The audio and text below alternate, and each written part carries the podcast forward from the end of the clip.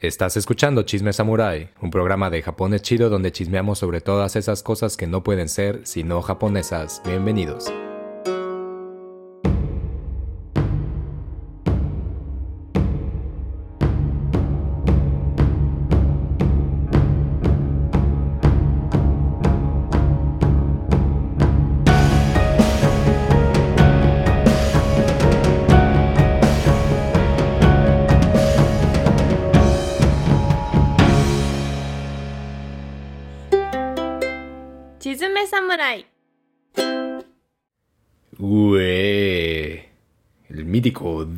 Diego. güey.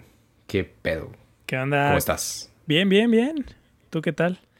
Bien, bien, bien, regocijante. Con un capítulo que se viene trepidante. Uf. Tremendo.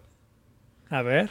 Así, A ver. así, así. Era tan, mira, fíjate, era tan tremendo que o la gente que ya nos ha venido escuchando, pues sabe que siempre hay como una especie de, de introducción, ¿no? Una especie de abordaje, ¿no? Como esta especie de, como de, prepárame, prepárame porque lo que se viene necesita cierto ritual.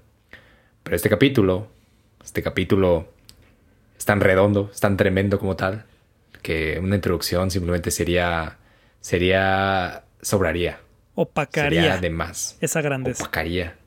Sí, sería un poco insultante incluso. o sea, como, güey, ¿qué es esta introducción? No más. No más. Yo, yo como tal, como episodio, me sostengo solo. Para introducciones. Sí, o sea, entonces, por ahí. Así que solamente hay una...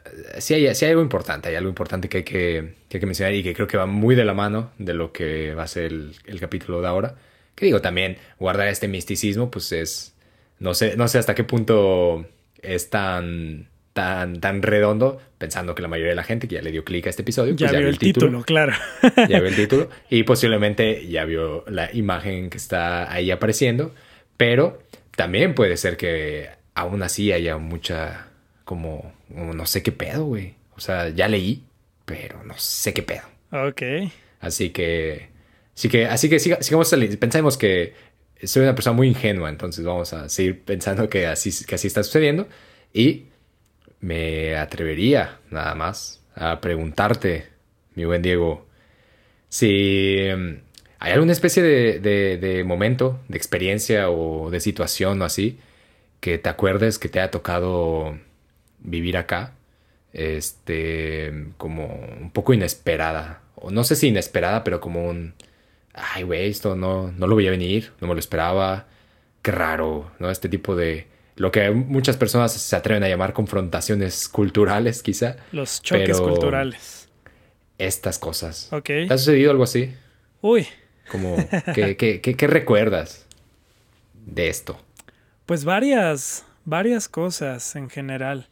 Eh, y, y es el, la, la cosa es que no quiero caer en estos clichés, ¿no? De que, que no es tan mal, porque a veces sí son cosas que pasan, como el, ay, sí, o sea, los baños inteligentes y, y todo este tipo de cuestiones, ¿no? El caminar por, por la izquierda, este... Sí.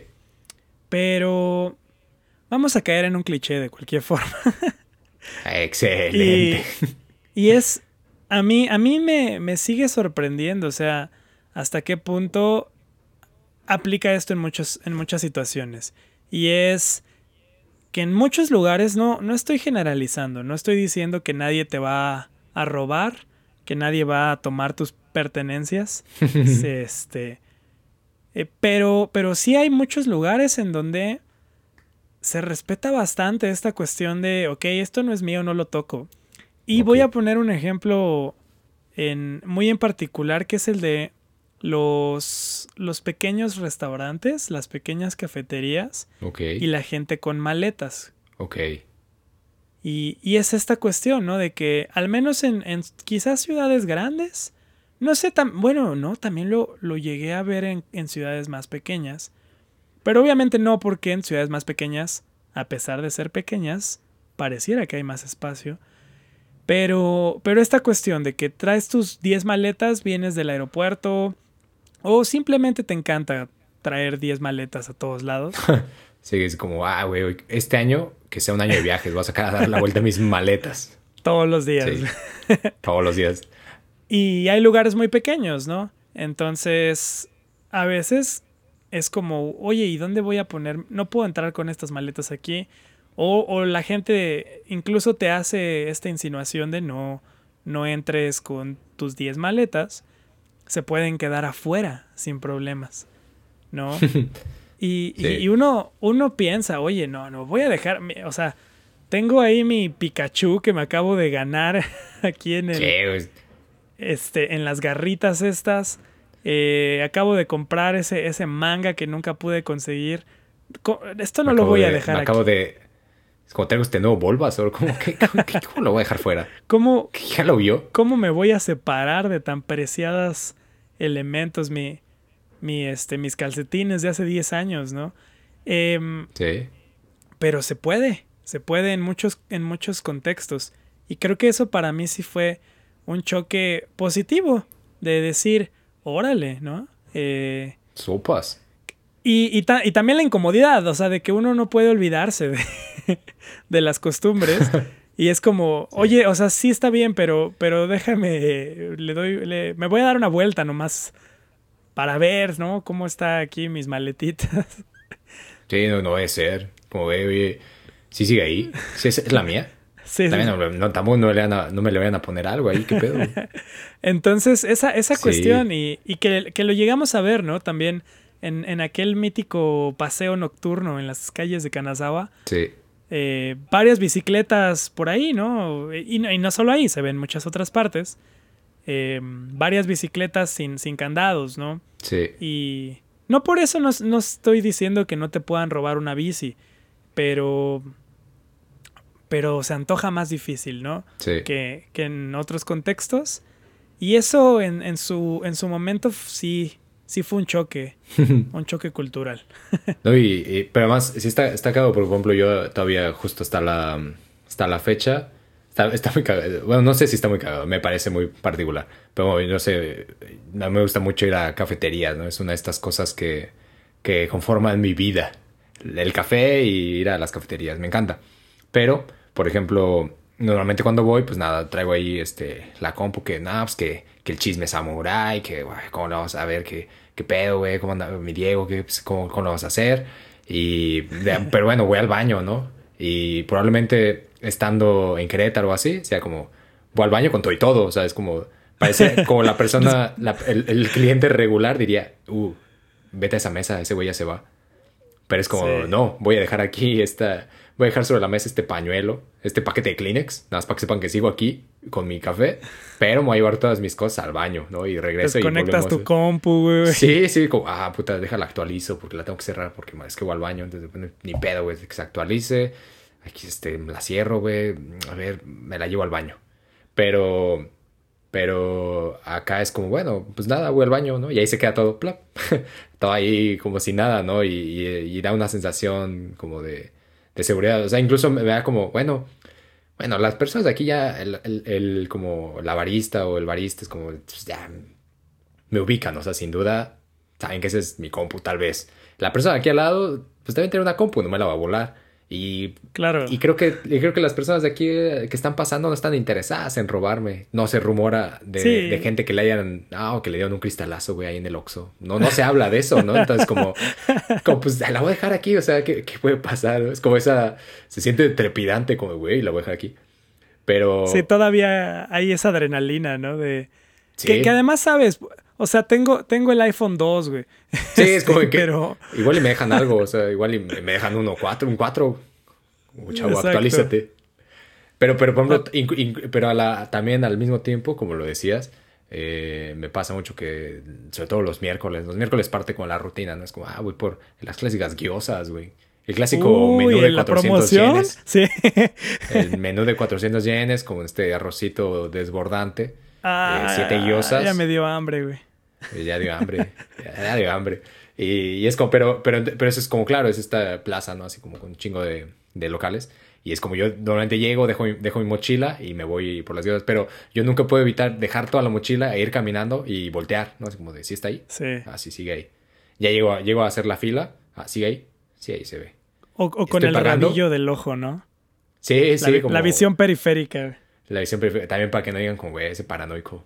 Como, no, no, no, no, yo no, paranoico nada. Solo estoy ahí como que, a ver si sí, a ver si todo está ahí como donde, donde debe estar.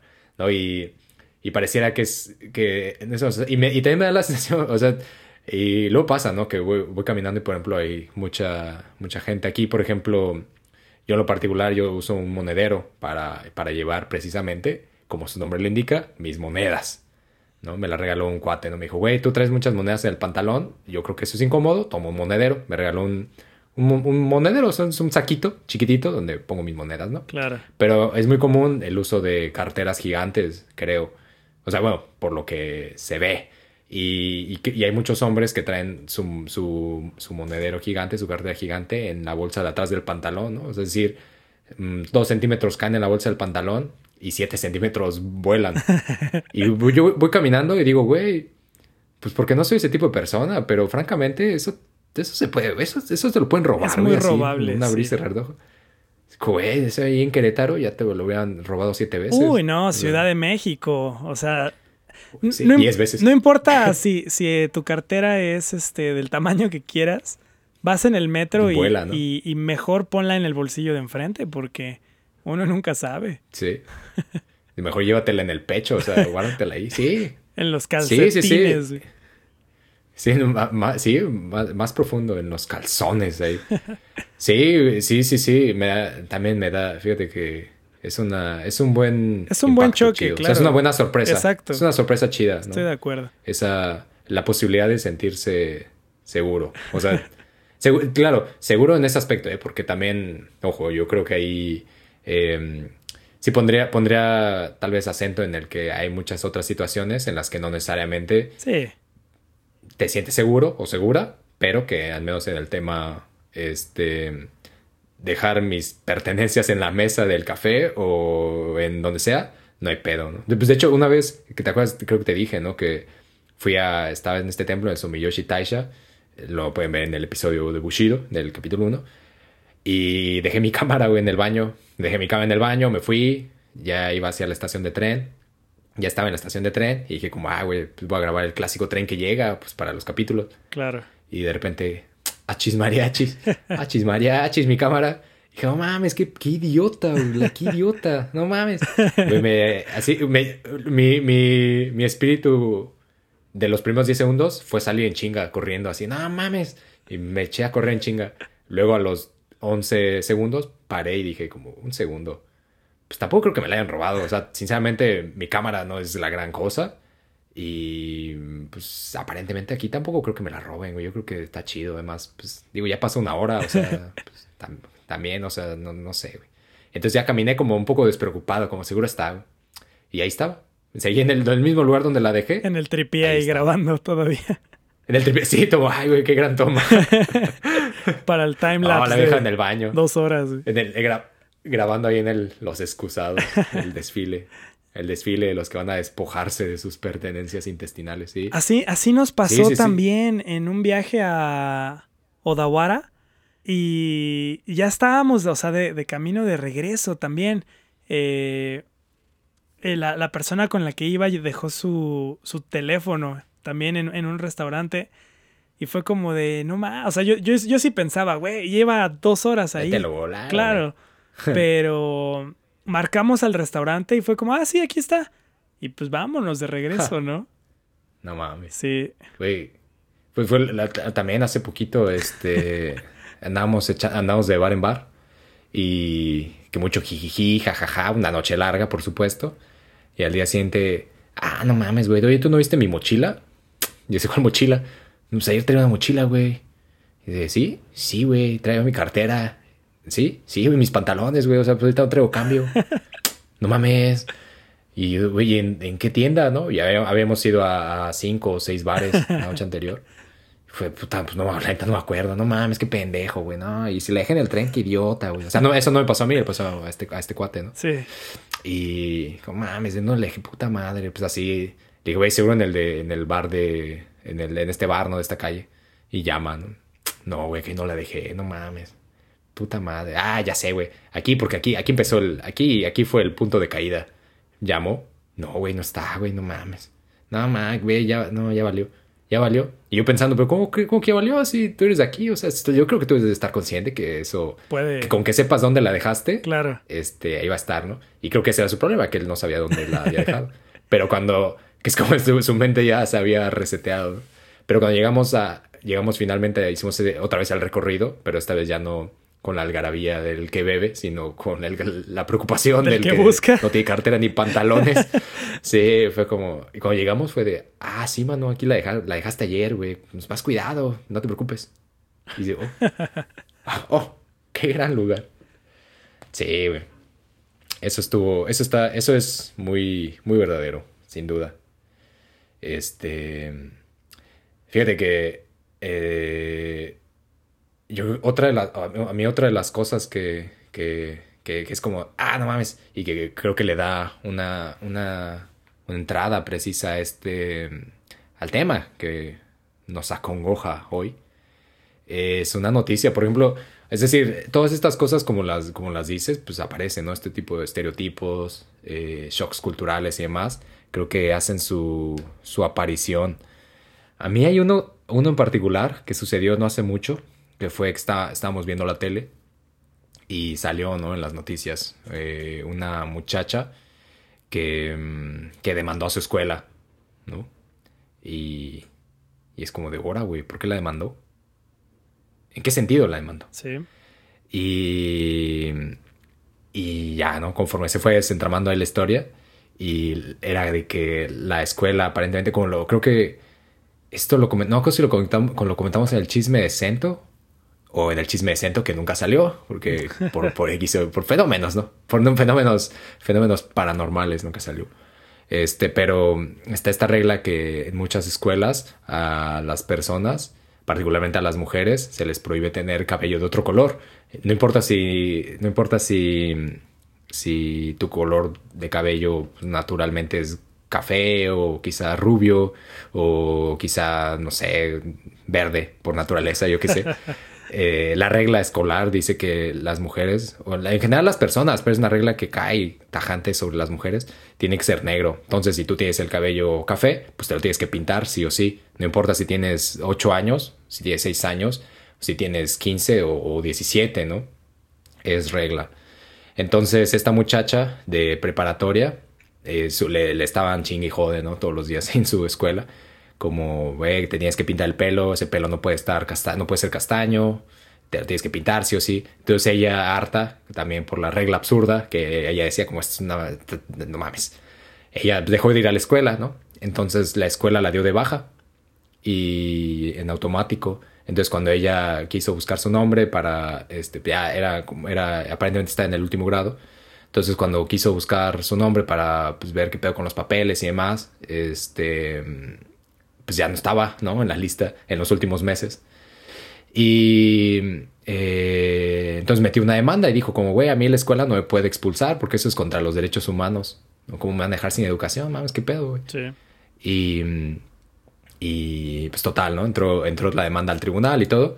Y el tribunal dijo como, eh, pues aquí hay dos cosas. O sea, tú estás demandando, pues que obviamente que lo, el tema del pelo pues es, es una jalada. Y que, y, que, y que ir en contra, y que, y que además expulsarte es en contra de tus derechos humanos. Entonces lo que se resolvió fue que efectivamente la escuela no te puede dar de baja porque tú tienes derecho a la educación y como tal el hecho de que te den de baja, pues eso no está chido. Entonces la escuela tiene la obligación de volverte a poner en las listas. Sin embargo, la regla del pelo no, no va en contra de tus derechos humanos y la tienes que acatar. Entonces, si tú quieres ir otra vez a la escuela, o sea, la escuela te va a dar de alta, pero tienes que ir y si no cumples esta regla, pues está cabrón, ¿no? O sea, eso resolvió el tribunal. Entonces, pues, para ella fue como de, ah, mames, pues, si quieres déjame igual, o sea, pues, no, qué pedo. Y este, y ahí quedó, o sea, esta noticia es, reciente, pero, pero investigando un poco más, este tipo de noticias no, no, no son nuevas, o sea, sobre todo, o sea, no, no son nuevas las noticias de escuelas con estas reglas, es decir, son reglas que han estado desde hace muchísimo tiempo y sobre todo hay en regiones, por ejemplo, Kyushu, la isla al, al oeste, que son lugares muy estrictos, sobre todo hay Fukuoka, por ejemplo, en ese sentido. Este, luego preguntando entre bandita, es como, ah, sí, esa regla estaba en mi escuela, ¿no? Hay otras donde, ah, no, en mi escuela no estaba. Pero, pero dependiendo la región, dependiendo la zona, pues las reglas van cambiando y se van siendo súper estrictas, ¿no? Pero el tema de las mujeres que han estado demandando esto, o sea, que han estado metiendo recursos legales y demandando como, ah, no, a mí esto, pues la neta sí me, me pareció eh, infame, así que yo demando varo, porque pues esto me afectó. Ha ido, ha ido incrementando, o sea, se ha ido hecho más presente, ¿no? Entonces creo que esa, o sea, esa charla como tal está muy locochón porque también habla de, de, pues de que, de que lo que parecía un asunto normal, ¿no? Y lo que parecía un asunto meramente reglamentario, o sea, como se podía ver como de, güey, está del nabo. Pero también se podía ver como, pero pues bueno, las reglas son las reglas y da igual, al final es parte de la educación, ¿no? Es parte de la escuela. Se ha vuelto como un, pues no, güey, no, no, no va de la mano, ¿no? No está, no es, no es lo mismo uno con lo otro. Y creo que a mí eso en particular me pareció muy, muy locochón. O sea, este tipo de reglas, ¿no? Y, también me pareció muy locochón la posibilidad de, de desafiarlo. Sí. Entonces, entonces, eso nos lleva a lo que vamos a cotorrear hoy, que es la mítica Tomoe Gozen, que igual seguramente es eso, ya lo leyó y, y, quizá dijo, más de uno, más de una persona dijo como, ah, no, la Tomoe, qué chido, güey. Pero tal vez otra bandita dijo, güey, no sé qué es eso, güey. Es un proceso, ¿es un proceso de producción esto? ¿Qué es, qué es, Una ¿qué es medida económica. Es una, ah, van a hablar de las restricciones gubernamentales, qué loco, güey. Y la recesión. sí, posiblemente, pero no. No, no, no. Tomoe Gozen fue una mujer eh, guerrera, que, más que guerrera, una mujer que se dedicó a la actividad más regocijante del siglo XII, que fue la guerra. Y este. Y Tomoe Gozen es un partaguas porque no solamente ella como tal, como personaje, es eso, es, es una, una de esas mujeres que ha, que ha puesto, dirían algunos, eh, el dedo en el orto. Dirían algunas personas allá, quizá tal vez más en Argentina. Saludos, para ella. Eh, saludazos para ella.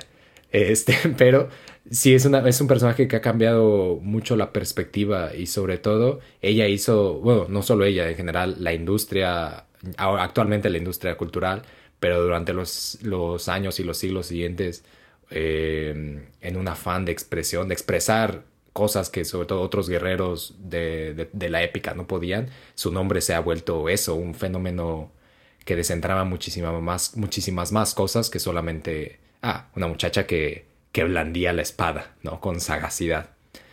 Entonces, que pues, hace bien, ¿no? Es, hace bien. Hoy en día muchachas que dicen como, güey, si yo no me, voy a, no me quiero pintar el pelo, no me voy a pintar, oye, más me pagas. Escuela, chafa, culera, por esas reglas absurdas. Vale mucho la pena hablar, creo, de, de Tomoe Gozen.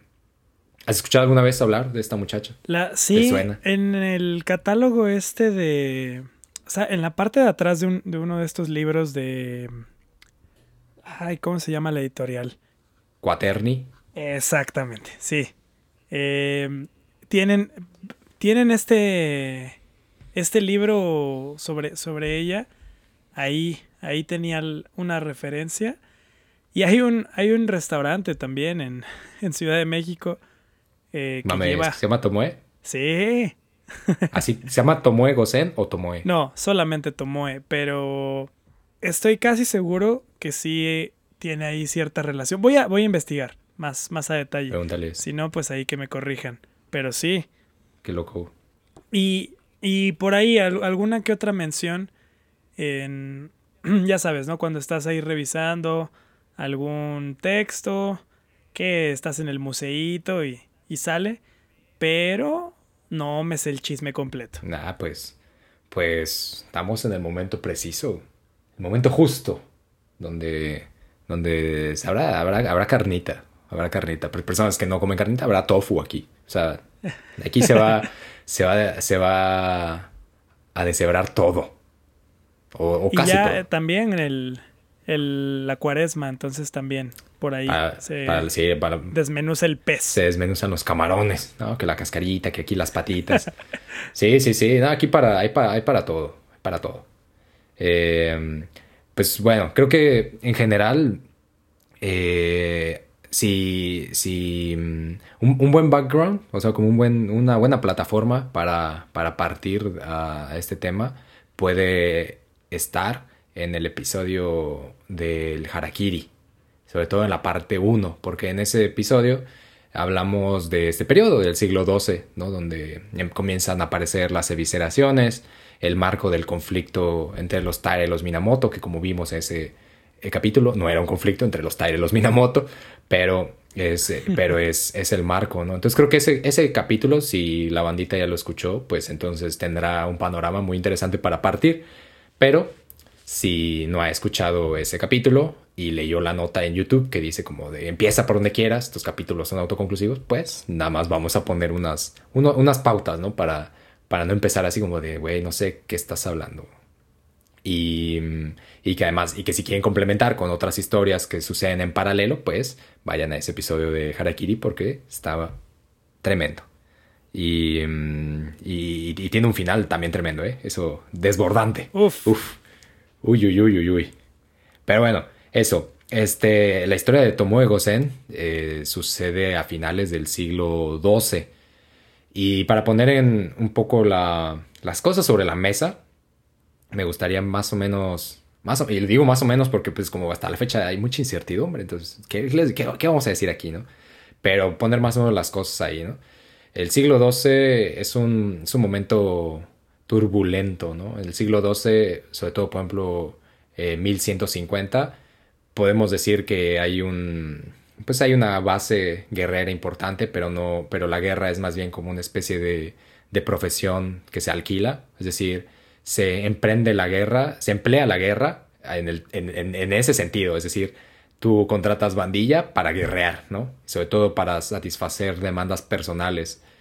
Y hay que tener en cuenta que el territorio como tal, ese llamado Japón, en su momento, pues no necesariamente era Japón, ¿no? O Nihon, Nihon sería un término más exacto. Japón es un término que se desarrolla después, pero Nihon, Nihon como tal es, es, no es todo el archipiélago. Es decir, no son todas las islas que, que componen el archipiélago que hoy se nos viene a la mente cuando pensamos en Japón.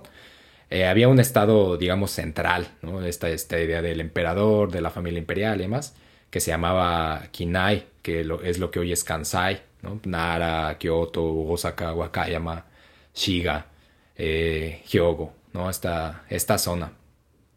Pero, pero eso no quiere decir que el Estado central o este, el Estado imperial controlara todo el territorio, todo el archipiélago, como normalmente se cree, ¿no? Y eso lo digo porque es, si uno se acerca a los libros de texto comunes y corrientes, a los escolares incluso, se dibuja al territorio, al archipiélago, como un territorio muy uniforme, ¿no? Es decir, la raza es la misma, eh, las características eh, antropológicas, religiosas, eh, sociopolíticas, geográficas son iguales.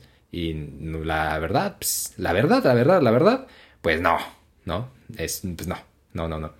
Y una de esas cosas importantes, digo, tiene sentido, ¿no? Tiene, o sea, no, no, digo que esté chido, tiene sentido en, el, en la idea de que pues ya en la modernidad la forma de revisar el pasado es para sostener un modelo imperial, ¿no? que sobre todo se debilitó después de la derrota en la Segunda Guerra Mundial y antes de eso por el camino imperialista que, o sea, por el, por el expansionismo militar y cultural que tomó el país. Entonces de ahí se explica también la, la forma de revisar el pasado, pero sobre todo los 60, 70, 80 este, fueron décadas muy, muy reveladoras para desentramar la verdadera estructura del país en su tiempo. ¿no? Y una de esas cosas es esta idea de que en general el Estado, pues, este, central, gobernado por el emperador, una, pues tenía un modelo eh, traído de China, con la variable de que mientras que en China estaba el mandato divino, en, en Japón se adoptó el mandato imperial, ¿no? Porque el mandato divino implica que un gobernante tiene que, tiene que tener cierta mm, benevolencia moral, es decir, tiene que ser, está justiciado por la moralidad última del cielo, ¿no? Mientras que el, eso en China, ¿no? Contagiado por el confucianismo. Pero en Japón, a pesar de que se adopta eso, no conviene esa idea como, no mames, no, si nos va a justiciar el cielo, ya valió más. Mejor, mejor que nos justicia. yo. Mejor que lo justicie yo, yo soy el cielo, ¿no? Entonces se, se toma la idea más bien de un mandato imperial y no divino para justificar que sea esta familia la que siga. Pero pues llamarle emperador a todas esas figuras antes del siglo VII es, es totalmente anacrónico, ¿no? Aquí en Sakai, por ejemplo, donde estoy yo, pues están unas tumbas gigantes que son muy famosas y se conocen como la tumba del emperador tal, ¿no? Y eso pues es totalmente anacrónico porque no se les llamaba eh, emperadores antes del siglo antes del siglo VII, o sea, todavía a finales del siglo VII hay figuras donde ya pueden ser consideradas, ¿no? Bajo esa este, visión, pero antes de eso, pues no. Y estas tumbas son de antes del siglo V, o sea, 5 para atrás, entonces, pues no. Entonces, es muy, eso es muy importante, sobre todo para, para, para entender que eso es en el centro, pero estamos hablando de, de un mapa gigante, ¿no? Que aunque son islas ¿no? que parecían no tan grandes comparadas con otros territorios, el este, todo el este, lo que hoy conocemos como Tokio o, más hacia arriba como este Tohoku y eh, Kanazawa, ¿no? Toda esta parte, toda esta parte este del, archipiélago.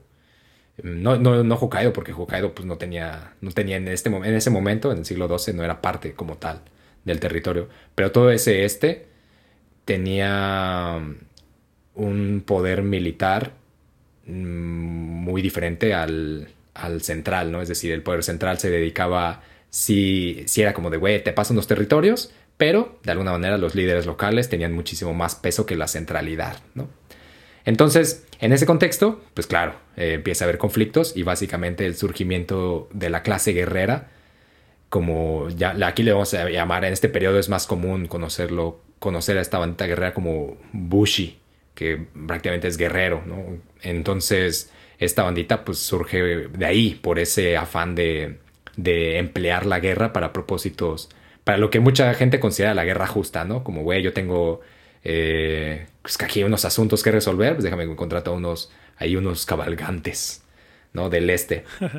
Y, claro, entonces con todo este desarrollo sociopolítico en, el estado, digamos, central, que administra gran parte del archipiélago, pero no, eso no significa que haya una verdadera unidad ni una unificación del archipiélago, sino que se dedica a administrar. Eh, en, ese, en ese entorno, pues empiezan a haber conflictos, obviamente familias que tienen muchísimo más peso que otros. Sin embargo, las familias como tal no, creo que es un poco, también es impreciso llamarles familias o clanes, se llamaban Uji, ¿no? Y hay historiadores que dicen como, güey, pues es que este, traducir el término Uji sería un poco también inexacto porque podríamos llegar a familia, pero no son familias. O sea, cuando hablamos de los Taira, no es como no mames, los Taira, güey, ¿cuántos hijos tuvieron? ¿Qué pedo, güey? Porque son como todo el territorio. No hay lazos sanguíneos. Exacto. O, parentescos directos. Exacto, exacto. Sí, no es como de, sí, güey, pues, pelea entre primos, ¿no? O sea, no es, no es así. Cuando hablamos del conflicto entre Tairas y Minamotos, no estamos hablando del conflicto de dos familias. una también porque entre los mismos Minamoto había pleito, ¿no? Y otra porque, y otra porque pues, no hay necesariamente lazos sanguíneos.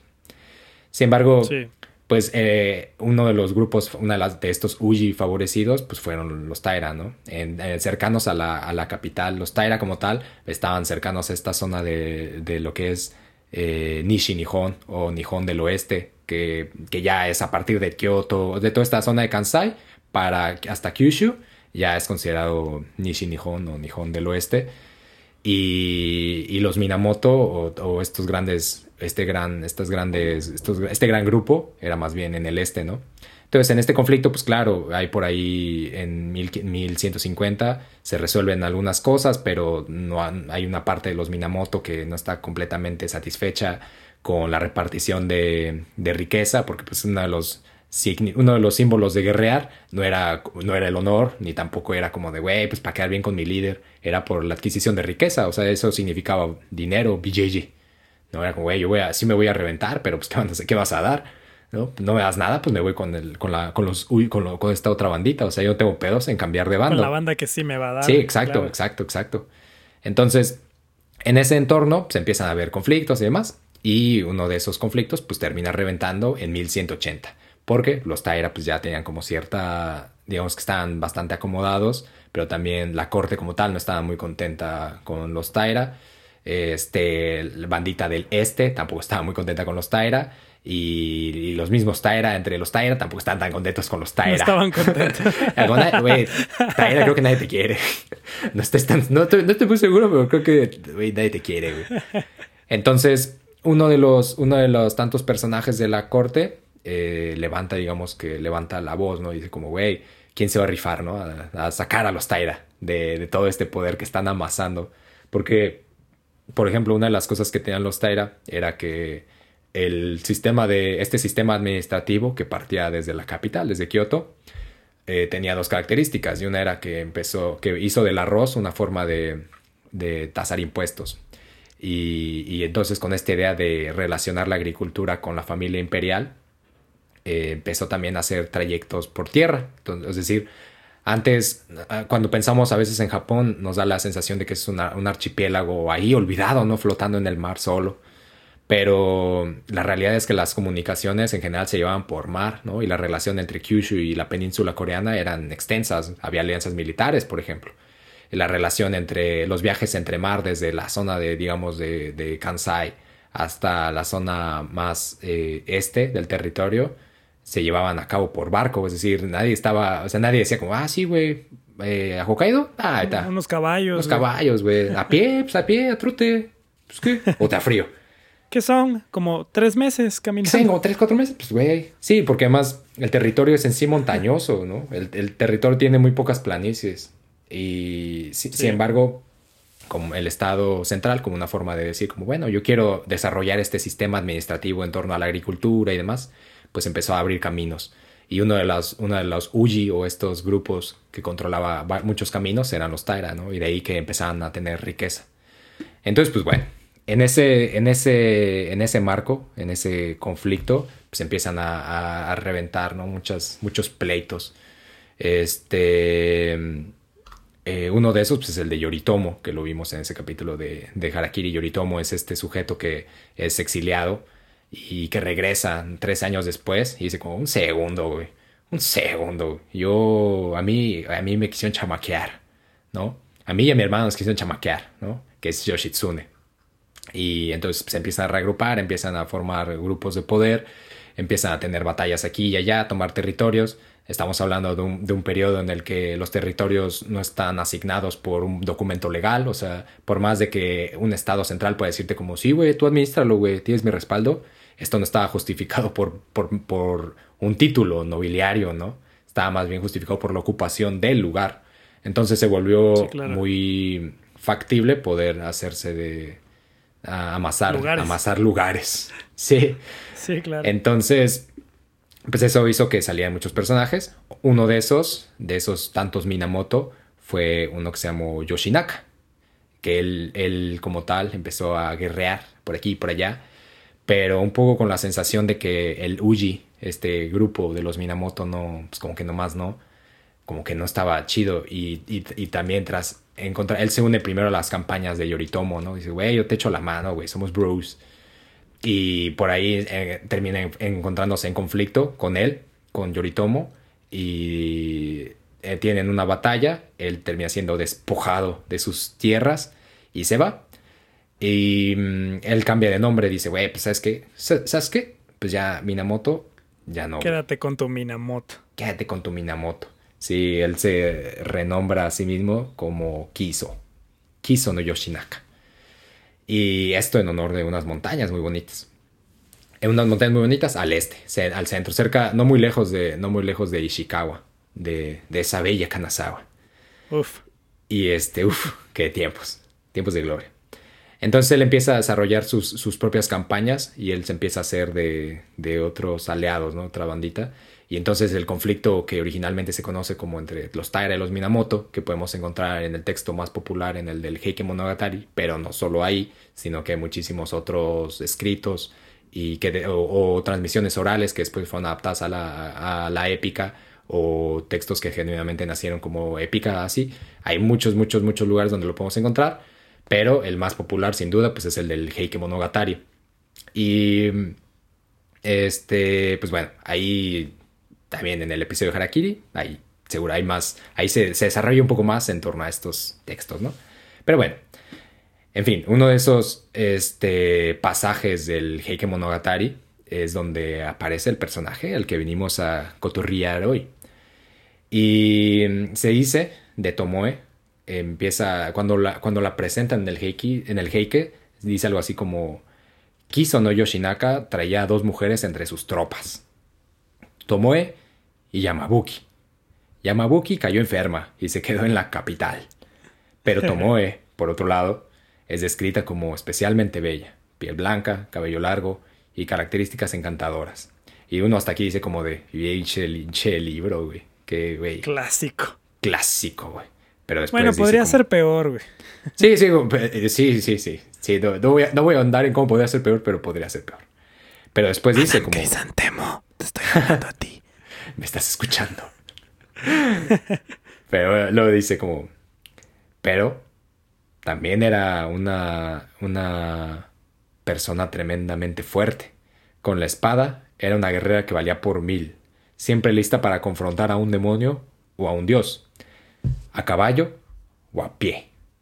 Digamos lo que, que tomó era como la persona que te mata tres veces antes de caer muerto.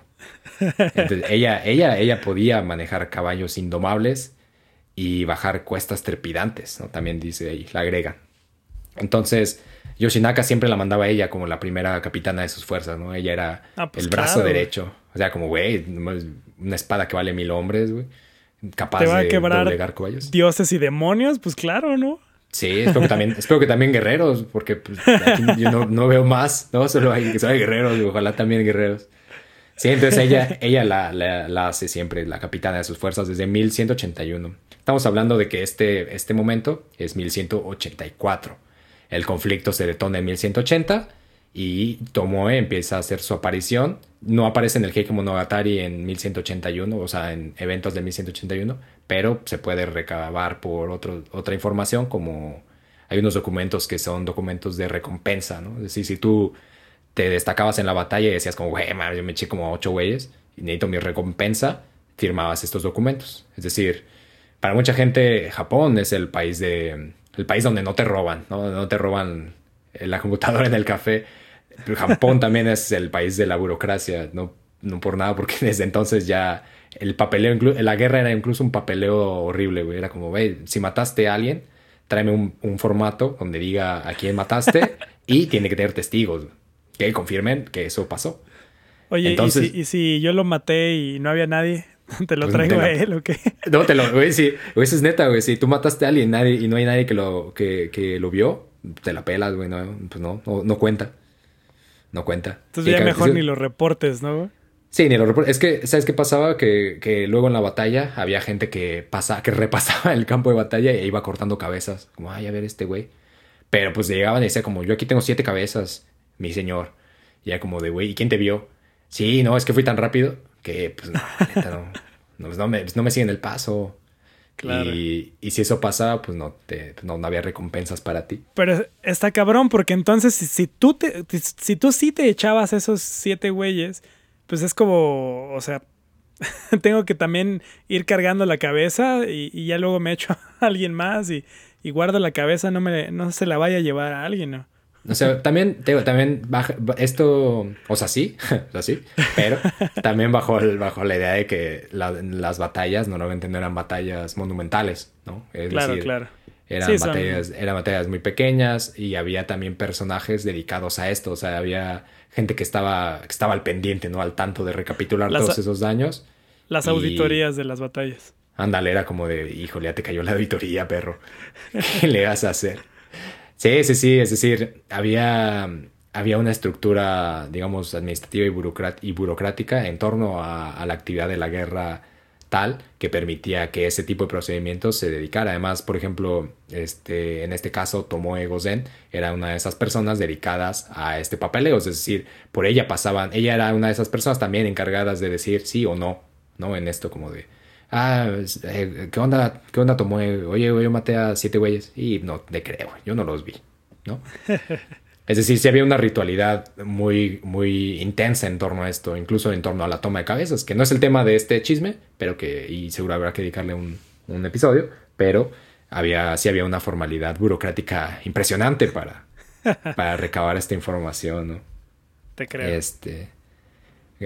Güey, gracias. Y. y, qué amable.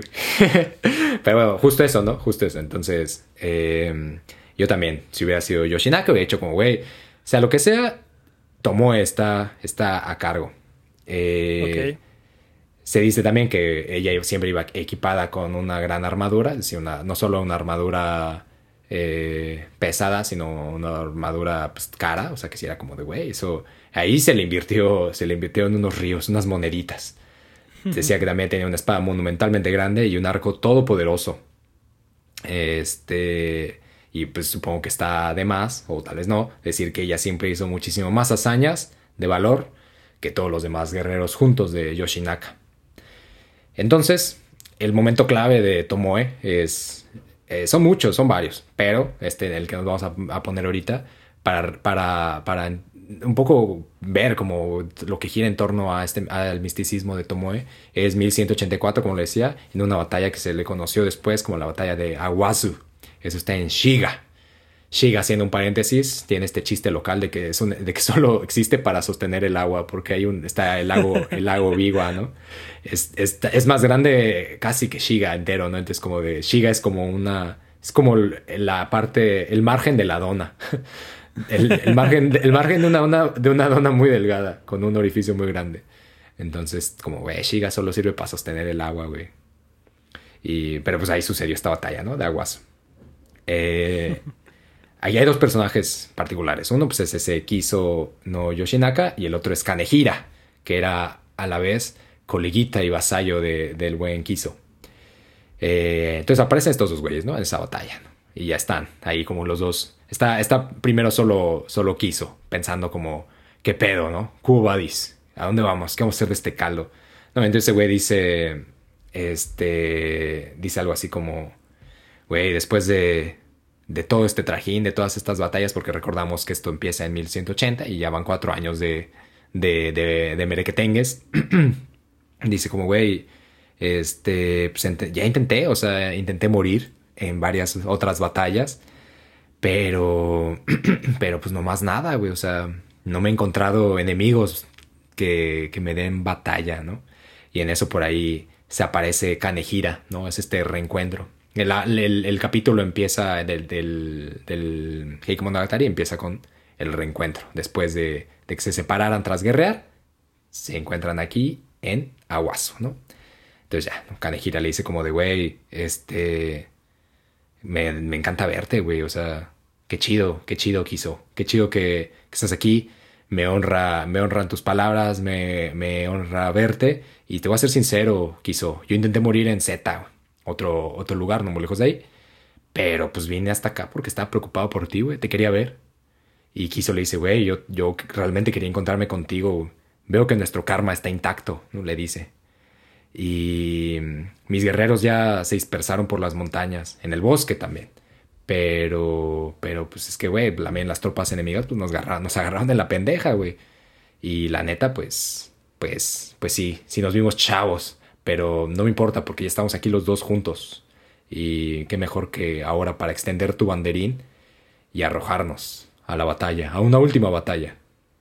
Entonces se dice que en este, en este momento, ¿no? pues este Kanejira traía un banderín que desenvuelve y que cuando lo abre, es como la, la, la bandita alrededor, este, ahí en Shiga, dice como, no mames, es el Kanejira, güey, no mames y se empiezan a, amasar, ¿no? Una gran cantidad de bandita y se juntan 300 guerreros de, de, todos los alrededores para atender el llamado de Imai no Shiro Kanehira, que volvió en forma de ficha, decían las, las voces de ahí, ¿no?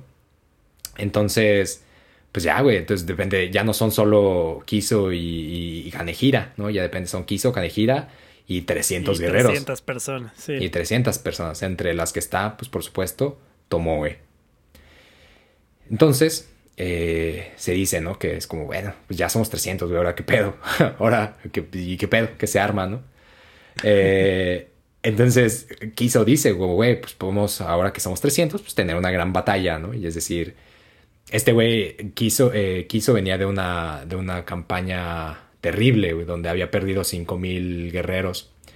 Entre ellos estaba Tomoe, pero Tomoe, pues Tomoe era Tomoe. Entonces Tomoe se había reventado ya. Ahí ella, digamos que ella fue como una, un año antes había tenido una batalla donde ella solo estaba con mil de los guerreros de, de, de Kiso no Yoshinaka y logra salir, ¿no? Así como, como que era de, güey, esta misión se la dan a otra persona y la cara vaciaba, pero Tomoe salió adelante. Y esta última batalla que había sucedido en la capital, en Kioto, pues había dejado a Kiso sin tropas, ¿no? Entonces venía de ese arrastre, venía un poco de la frustración, según él, de no haber, de no haber muerto en esa batalla. Ahora se encuentra con 300 nuevos guerreros, incluida Tomoe ahí. Se reencuentra con su bro del alma Kanehira y están dispuestos, ¿no? Como de, güey, ahora sí, pues vamos a morir, ¿no? para ellos su visión, según el Heike Monogatari, era la de, la de arrojarse a la muerte. Entonces, se dice que ya amasados estos 300 guerreros, ven por ahí a un grupo, a un grupo bastante numeroso de personas que es como de, güey, ¿quiénes son esos, güey? ¿Por qué no, por qué no guerreamos contra esos de allá? ¿Quiénes son, no? Entonces, así como bien, bien, random, bien aleatorio. Sí. Y, y Kanehira le dice como, como, güey, güey, no mames, güey, dicen que es el comandante Ichiyo Nojiro Tadayori, güey, de Kai, al este, cerca de Tokio. Claro, no existía Tokio en ese momento, pero digamos que para ponerlo en lugar, era un güey que venía por allá. ¿no? Ya como, y había, y estaba ahí reposando aparentemente en las praderas con 600 mil güeyes a caballo, Ahí como que se los encontraron a la distancia, como de, güey, si guerreamos contra esos vatos, ¿no? Entonces, pues ya no es como, güey, pero son 600 mil güeyes. Y es como, Quiso se puso al frente. Y es como, ¿Te quieres morir o no, güey? Güey, ¿quieres morir o no, güey? Güey, A ver, ya no, ya no te entiendo, canejida. Entonces dice que Quiso se pone al frente de todos, de todas las tropas, y dice como de, güey, pues estamos parejos. Eso dice, estamos parejos entonces. 300 contra 600 mil, sí, sí está. Incluso creo que hay que darles ventajilla, ¿no? Entonces se dice que arranca, ¿no? Bajan la cuesta y empiezan a cabalgar así como a todo vapor, güey, contra, contra los 600 mil. Eh, en esa arremetida se dice que van bajando y que Kiso grita, ¿no? Como de, güey, seguro han escuchado hablar de Kiso, no Yoshinaka pues no solo han escuchado, ahora lo están viendo, perros. Ah. Soy el comandante del sol naciente, dice. Minamoto no Yoshinaka, director de la caballeriza imperial y gobernador de la provincia de Iyo. Y le grita así, hasta desde ahí, güey, porque pues obviamente siendo el comandante del sol naciente, pues tiene una voz eh, Claro, te van a escuchar del otro lado del valle, En, en medio de 300 caballos galopando. Güey, si el, si, el, si el sol llega a los rincones más oscuros de la humanidad, seguro su voz también. ¿No? Y le grita como, güey, me dicen que eres Ichiyo no Jiro de Kai. ¿Y sabes qué? Más los mandados, güey. Pero si crees, si crees que estamos parejos, pues entonces corta mi cabeza y llévasela a Yoritomo. No, eso, está, eso se dice que le digo. O sea, eso, lo de los mandados no sé, güey, pero lo de. Lo de Todo lo demás ahí está. Sí, que corta mi cabeza y llévasela a Yoritomo. Ahí está. Ahí está. Del otro lado, Giro dice como, güey, ¿qué, es esas, ¿qué son esas figurillas a la distancia? Creo que alguien está moviendo la boca, güey. La neta no, no escucho, güey. No, no, sé, güey. No sé qué pedo. ¿No? Y ya le, dice el Giro, güey, da la orden, ¿no? Le dice como, güey, pues no sé, güey, pero como entre que son peras o son mandarinas. Eh, pues vamos a, vamos a ver. Este, a ver, manda, mándame, mándame unos, unos cuantos ahí a detener esos 300 cabalgantes. Así como a ojo de buen de buen cervecero. Creo que son como 300, güey. A ver, mándame unos. Mándame unos muchachos ahí a que me los frenen, ¿no? Entonces, se dice, ¿no? Ahí se va contando, ¿no? Cómo van las fuerzas de Yoshinaka cabalgando a toda, a todo galope. Y como eran expertos, o sea, los había amasado ahí en ese momento, pero eran expertos. Y era como, güey, empiezan a zigzaguear, empiezan a hacer movidas, pero las fuerzas de, de Giro, pues eran como, eran avasalladoras, ¿no? Pues digo, 600 mil, pues no es casi como pues son, bastantes. Entonces empiezan a hacer una maniobra envolvente, como de, güey, vamos a meternos entre los árboles, vamos a formar una especie de anillo y cuando los rodeemos los apretamos y, y nos los reventamos. Entonces, eso iba, eso poco a poco iba apretando, iba apretando, iba apretando, hasta que, pues, invariablemente chocan y de los 300, de los 300 cabalgantes de, de, de Kiso, no Yoshinaka, solo salen 50. Y es como de, ah, güey, no mames, güey. Aparentemente no estamos tan equilibrados. ¿no? Salen esos 50, termina, abren, digamos que abren ese anillo, termina, le dan la mordida a la dona, para figurarlo. Salen por ahí y se encuentran con otros 200.000 cabalgantes, ¿no? Que están defendiendo una pequeña empalizada. Y... Pues ni tan pequeña. Sí, sí, digo, bueno, pues, supongo que me lo puedo imaginar como una empalizada de dos metros de largo y había dos mil güeyes ahí parados, ¿no? Ah, pensé que dos, o sea, porque doscientos mil ya ni ah, la vas a ver, ¿no? O sea, sí. No, sí, no, si dije doscientos mil, no, disculpa todos, son dos mil, dos mil, dos mil, dos mil, ah, dos, mil dos mil cabalgantes, dos mil cabalgantes defendiendo una pequeña empalizada. Entonces sí, una pequeñísima. Entonces sí, ligera. Y, ¿no? entonces como de, van estos güeyes y es de, güey, este. Mames, ya son los can 50, güey, contra 2000, no hay pedo, güey. Si se arma. Además viene la Tomoe, güey. Si se arma, güey. Si Tomoe vale 1000, pues entonces ya tenemos 50 contra 1000 y, y, y Tomoe sola contra otros 1000. Entonces, sí se, sí, sí se arma, güey. Entonces van por ahí sin, sin detenerse y toma, güey, logran pasar, ¿no? Logran pasar ese cerco de 2000 y, y de los 50 solo quedan 5. Ya solo quedan 5 cinco guerreros, ¿no? Entre ellos, por supuesto, pues Tomoe. Tomoe, Kiso y Kanehira y otros dos güeyes, ¿no? Y otros dos, güey. Y otros dos güeyes que como... Que la historia ah, no, se molestará en recordar. la historia se molestó, yo no me molesté. Ah, esos, esos, güeyes, mira. Ay, luego, ahí luego les damos un, episodio especial. No, no me va a molestar. No, es que ¿sabes qué pasa? Luego es este... Se los van a echar, güey se las van a echar. Mira, no te voy a mentir. Diego, no te voy a mentir. se las van a echar. Su propósito de esta historia es. es Aguantar hasta el siguiente nivel, o sea. Ese clásico, ese clásico latino mamado de las películas de horror. O sea, tú sabes que está ahí para que se echen a alguien, güey. O sea, no está ahí porque va a resolver la historia. Como hay un latino mamado, se lo van a matar. Hay un asiático, lo van a matar. ¿no? Es esta funcionalidad de los estereotipos en las películas de horror de los años 90, que su propósito no es el de resolver la historia, la trama, ni, de, ni destrabar nada, es morir. Pues estos dos güeyes, su, su, su participación ahí era morir. Pero no, no, es que luego pasa como, güey, son un chingo de nombres y a veces me pierdo, güey, intentando nombres. No, sí, te, te, te, creo. Entonces fue como de, pues bueno, vamos a darles a estos dos el anonimato. el cobijo del anonimato. Entonces, pues bueno, ¿no? Quedan cinco ahí. Y ya, ¿no? logran pasar esos cinco. Dicen que entre esos cinco se encuentran todavía a otros 100 guerreros, 200, y los van, van, van pasando, ¿no? Es decir, al final esto, estos 300 no tenían, no había un objetivo como de, güey, vamos a, retomar el curso de la capital, ¿no? Güey, vamos a tomar este territorio, güey, vamos a, a, matar a esos güeyes, ¿no? Es como, güey, vamos a morir. O sea, hay que arrojarnos a la muerte. Eh, o al menos así lo recapitula el Heike, ¿no? No significa que eso haya pasado por la cabeza de Yoshinaka, sino que alguien dijo que eso pasó por la cabeza de Yoshinaka. Y entonces ellos cabalgaron, cabalgaron, cabalgaron con esa intención, ¿no? Sin embargo, pues eran tan, tan, tan rudos, tan rudas, que pues, güey, pues pasaron sin mayor apuro que haber perdido 295 guerreros. Entonces, en eso se para, ¿no? Es decir, ya llegan, llegan a cruzar toda este, esta multitud de 600 mil guerreros y se dice que Kiso le dice a, a Tomoe, le dice como, güey, Tomoe, pues tú eres una mujer, güey. Escapa. Escapa y vete a donde quieras.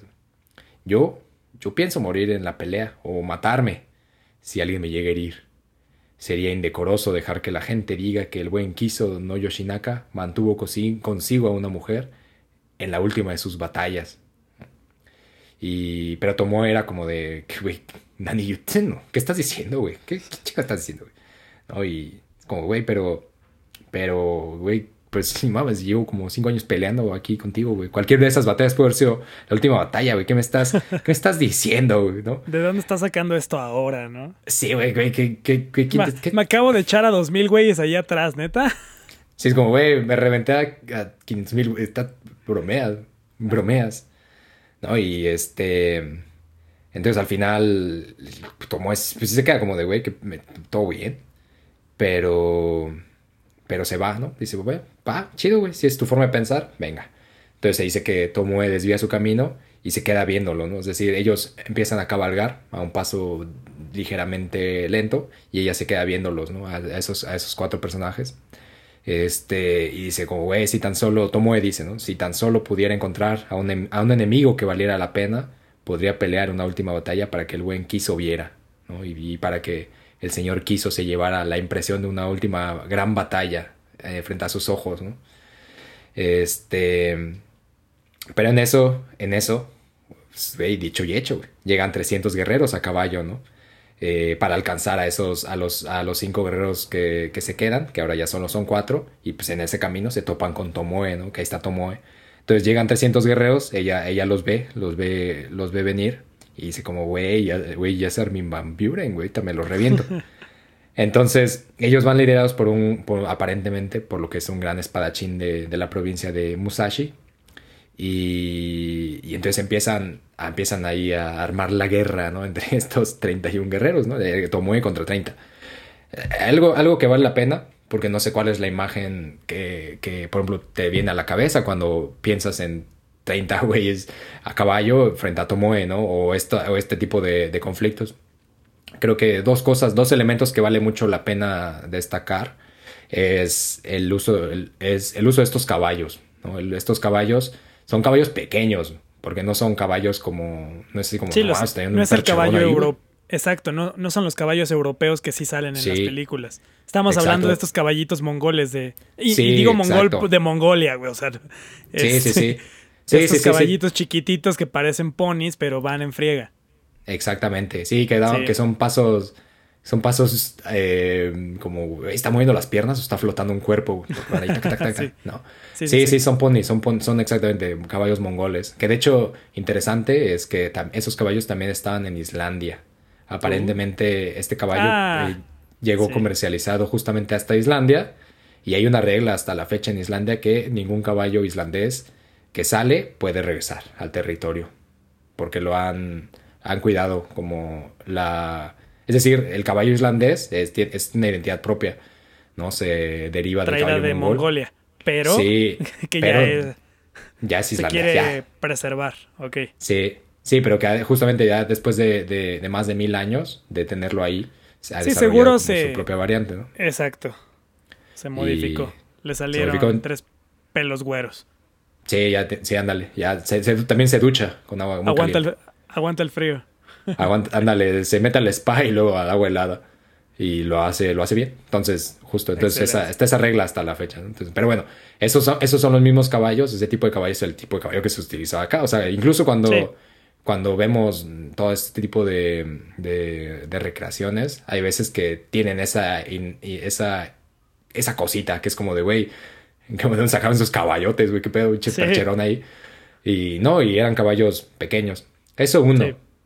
Y dos, también se hace mucho mención como del, del, uso de la espada, pero una de las modalidades más populares era la, la pelea con arco, ¿no? Incluso claro. a caballo, ¿no? Sí. O sea, es decir, no era como, no era necesariamente una lucha frontal con espadas, sino que incluso... Sí, como las de la Edad Media, contra... ¿no? De que, que se piensa en este encontronazo con las lanzas.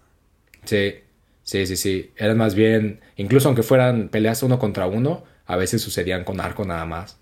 Sí. O sea, como empezaban a dar vueltas, así con vueltas en círculo. Es decir, hay estrategias, había estrategias muy concretas para, para aquel guerrero que pretendía cazar a, a, a, otro con un arco, ¿no? Es decir, está muy, está muy, muy estudiado esas formalidades, de, esas formas de, de guerrear y están muy chidas. Es decir, eso en el sentido de que, de que cuando se presenta esta imagen como de, de un chingo de güeyes a caballo y de cómo están peleando, no era este, este encontronazo en seco, ¿no? De pum, órale, güey, a, a, a, espada, a espadazo limpio, ¿no? O con lanza. Sí, o esta empalizada dinámica. tenía. Sí, exacto. O esta empalizada tenía una defensa este, bien clavada como la que de, lo, como la, la, como la de William Wallace, ¿no? Haz de cuenta. Sí, los escudos, valiente. sí, exacto. Sí, no. Sí, son otras formalidades. Entonces, eso, eh, digo, eso creo que es importante. Porque incluso se menciona como de, por ejemplo, en este encuentro, a Tomoe le dispararon ocho flechas y ninguna le dio, ¿no? O sea, se habla. Es decir, sí, se, sí en, este, en este aspecto era como Tomoe tenía seguramente ciertas cosas, ciertas ventajas que le hacían este, un, una mujer más eficiente en la batalla, ¿no? Que otros guerreros, ¿no? Como, como ah, este, por ejemplo, a esos dos que no mencioné, a esos güeyes sí les tocó una flecha, ¿no? Pero Tomoe era, era tan chida que fue como, güey, ocho flechas, los mandados. Sí, hizo sí. los mandados. Entonces, bueno, eso como paréntesis. Entonces, bueno, llegan estos güeyes y al güey de Musashi se dice que tomó en una maniobra excelsa, exquisita, le da la vuelta, le agarra, lo agarra del cuello, le estrella la cholla, güey, contra la montura del caballo, lo, leva, lo vuelve a levantar, o sea, primero le, le rompe el, todo el tabique, así, toma, güey, contra la silla del caballo, le levanta la cabeza, le rompe el cuello y lo decapita, güey. Eso a caballo, ¿eh? Ese es lo que te iba a decir. Mientras trae un arco en la otra mano.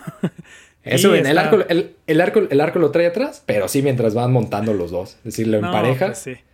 Lo empareja, lo, hace que se pone, lo alcanza, lo, empareja por atrás, lo, alcanza, le toma el cuello, le, lo azota contra la montura, le levanta la cabeza, le rompe el cuello y lo decapita. Y arroja la cabeza. Así como, órale, güey. No, y es como de, órale, güey, cobran. Entonces, pues, ahí cobran. Entonces, al final los 30 guerreros se dispersan y van en busca de, de, los otros cuatro que, que, siguen su marcha, ¿no? Entonces, después de eso, se dice que Tomoe se quita la armadura y se va hacia las provincias del este. Y ahí desaparece, güey. Ahí desaparece el, el papel de Tomoe en la historia del Heik. Sin embargo, es muy relevante lo que viene, todavía todo lo que viene después. Eso se dice que, bueno, ahí ya nada más quedan, pues, quedan Kiso y Yoshinaka, quedan Kiso no Yoshinaka y su bro Kanehira, porque, pues, los otros dos güeyes, este, los matan en algún punto en ese trámite, ¿no? Es decir, estos, estos 30 guerreros que vienen, que se enfrentan con Tomoe, terminan, algún, unos de ellos siguen el camino y se hacen de esos otros dos guerreros y solo queda Kiso y Kanehira, ¿no? Entonces, le dice Kiso a Kanehira como, güey, mi armadura está pesada hoy, güey pesa mucho. Y Kanejira le dice como, güey, no, pues es que yo, o sea, yo entiendo, entiendo lo que dices, güey, o sea, estás cansado, güey, no hay bandita uchida para pelear, no nos han matado, pues qué pedo, o sea, pero, pero, güey, tengo una idea fresca, güey, innovadora. ¿Ves esos, esos pinos? Se llaman los pinos de Aguasu, son, son bonitos. Yo tengo un mueble con esos pinos, no, hombre, bonitos. Entonces mi idea es, ¿por qué no vas ahí y te matas entre los árboles? ¿Cómo ves? ¿No? Le dice Kanehira a Kiso. Y, y Kiso le dice como, ah, pues sí, sí, no, pues oye. Pues sí, pues, ¿verdad? Pues por oye, no, mira, no se me había ocurrido, pues está, sí está, está chido, ¿no? Pero en esa, en esa conversación aparecen otros 50 guerreros, ¿no? Así en el horizonte. Y es como de, no mames, güey. Entonces Kanehira le dice a Kiso, pero güey, ahí vienen esos 50, güey, apúrale, güey, porque nada sería peor que te mataran, güey, así solamente. Que te matara un donadie. O sea, que te matara un donadie sería horrible. Ya estás cansado, güey, vienes de campaña tras campaña. Si te mata un donadie, van a se va a contar que te mató este donadie. Va a decir, este donadie mató a, a, a Kiso, el, el, mítico señor Kiso, el hombre conocido por todo Japón. Así, así la apodaban. ¿no? El hombre conocido por todo Japón. Entonces, güey, si te mata este donadie, pues no, es, güey, qué, pues, qué, qué munga, güey, qué munga. Entonces, no hay pedo, güey. Yo los entretengo, yo me los reviento. Tú vete, vete a matar bajo los árboles. y, y, le dice Kiso, bueno, está bien, va, güey. Entonces, en eso, lo, creo que lo, lo, lo, algo de lo relevante es que, pues, claro, viene Kanejira, vienen estos 50 güeyes. Y, y Kiso también le, le dice a este güey, como, güey, pero un, un momento antes de matarme, quiero que sepas que si una de las cosas, una de las razones por las que yo vine a encontrarme contigo es porque, porque quería morir contigo. O sea, quería que nos mataran juntos, a los dos. O si nos vamos a, si ya nos vamos a, a eviscerar, pues que sea, que sean los dos juntos, no separados, Sería horrible que nos mataran, que nos mataran por separado, ¿no? O sea, son BFFs de evisceración. Sí, eso como, güey. yo contigo, yo hasta, yo ¿Qué corte vas a hacer? El de, no mames, el, de Cruz. sí, claro. yo también, güey. Yo también quería ese, güey. No, ya, ya, sabía, ya sabía. E, siento que me estoy proyectando. Sí, sí, es como. Y justo mencionaste ese corte, entonces. Ahí lo sí, estaba, estaba. Lo, dejo sobre la mesa. Ahí está. Ahí, igual que este, este cuchillo. Este, igual, igual que este, esta espada envuelta en papel, en bello papel este. Sí, güey, pues así, así estos, así estos dos, estos dos muchachos, ¿no? Este. Entonces, pues claro, ¿no? Entonces le dice Kanejira como, güey, tú vete, yo ahorita te alcanzo, güey, pero lo importante es tú, eres tú, ¿no? Este, entonces empieza, se separan, se separan, eh, Kiso empieza a cabalgar hacia esos pinos y le juega, hay una mala pasada, güey, del clima, y es que era enero, y enero, pues el clima es perro. Entonces había, se había ya derretido una parte de la nieve, pero aparentemente había, estaba este, pues, esta nieve que se derrite, que genera agua, y se había quedado empantanada una parte del el bosque. Entonces cuando quiso va hacia los pinos, su caballo se atasca, ¿no? Entre lo, en el pantano. Se queda como de, ah, no mames, qué mamada, güey. Algo así, se dice que algo así dice. Eso, eso dice el... El, el caballo. El, el heike. El, el, caballo. Ah, qué mamada, güey. ah, no mames, güey. Eso dice el caballo. Eso dice el caballo. El que dice que eso dice el caballo. Qué mamada, güey. Güey, sí, sí, güey, es que sí es terrible. Sí, era lo que estaba pensando. Si Atreyu, si Atreyu hablaba, güey, cuando se estancó ahí, pues, oye, ¿por qué en este caballo? Sí, güey, seguro mi Highlander lo sacó de aquí, güey, estoy casi seguro. Sí. Como, güey, yo también quiero esta historia para mí, para, para mi historia interminable. Justo, güey, y se queda el caballo, qué mamada, güey. Y entonces Kanehira, en el, en el afán de como, mames, güey, qué pedo, le cae una flecha por la cabeza, güey. Vuela una flecha por el aire y le atraviesa la cabeza a Kiso. Paz. Entonces Kiso cae, pum, sobre la, sobre la montura del caballo, queda ahí noqueado. Y aparece en el horizonte el arco de Giro, ese güey comandante que, que no los escuchó, que fue como, ay, ¿por qué vienen estos güeyes? Ese comandante de las 600.000 tropas, de los 600.000 guerreros, le dispara una flecha a la distancia que le, le da, ¿no? Entonces lo deja inconsciente. Se dice que inconsciente, para mí ya lo mató, pero bueno, le deja inconsciente sobre, el, sobre el caballo. Y llegan dos sirvientes de él, le cortan la cabeza, se la llevan a Giso, a Giro, y Giro la empala en su espada, ¿no? Y es como de, toma perro, aquí está. Aquí está la cabeza del hombre, del hombre conocido por todo Japón. Y se dice que a la distancia, pues Kanehira se estaba rifando, ¿no? Contra, contra la bandita. Los otros, sí. Contra, contra los otros 50 que aparecieron súbitamente, ¿no? Entonces se dice que cuando Kanehira ve eso, es como de, güey, qué mamada. También de él también, qué mamada. Y dijo, pues ya no necesito proteger a nadie. O sea, yo estaba aquí para proteger a este vato, pero pues si ya no está este vato. Sale, ahí, nos vemos. Pero, pues hay unos vidrios. Pues le dice como, güey, se dice que dice como, así que miren orientales. Así es como el hombre más valiente en Japón comete suicidio. Y Kanehira cabalgando se levanta sobre su caballo, se pone la espada en la boca y plum, brinca desde el caballo hasta encontrarse con la muerte de la espada que le atraviesa toda la choya, toda la tatema. Y pues claro, obviamente también la, los otros 50 dijeron, va, verga, qué mamada, güey. O sea, como verga, güey, qué, qué loco, güey. Y y ahí quedan, ¿no? Ahí quedan, ahí queda Kanehira y ahí queda Kizo. Sin embargo, sin embargo, pues ahora tal vez mucha de la bandita, de la bandita se está preguntando como... ¿Nos queda alguien por ahí? Ah, qué caray con estos jóvenes arrojadizos, ¿no? Ah, que, pero, pero y la Tomoe, y la Tomoe, ¿qué pedo con la Tomoe, no? Y eso es, eso yo creo que es muy, es muy interesante. Porque eh, a partir de aquí, como se los decía antes, pues Tomoe ya no aparece, ¿no? O sea, ya... En el Heike. Como, en el Heike ya es como de, ah, pues salió y ya está, ¿no? Como, eh, qué chido, güey, qué loco. Pues sale, ahí te ves, ¿no? Es, como el Power Ranger negro, ¿no? Más o menos. es como el Power Ranger, sí, o como este Power Ranger plateado con dorado, un blanco con dorado. Llegaba, tiraba el paro y ya nunca sabías qué, qué fue de él. Sí, como, mames, ese, ese, es mi favorito, pero es una munga porque nunca sale.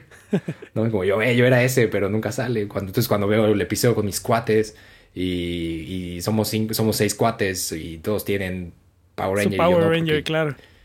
Yo, yo era el dorado con blanco, pues mames, qué munga. Pues así. así las personas que decían, yo era Tomoe, qué pedo. Eh, pero bueno, parte de, esta, de, de lo que me parece muy interesante y que por supuesto, como les mencionamos, ¿no? Como pueden encontrar un poco de ah, un poquillo de referencia ahí en Bushido, sobre todo en el capítulo del Harakiri, un capítulo que sin duda es, es vital para, para un poco emparejarlo con este episodio, es el que tenemos ahí sobre mujeres samurai, con paréntesis, con, con signos de interrogación, ¿no?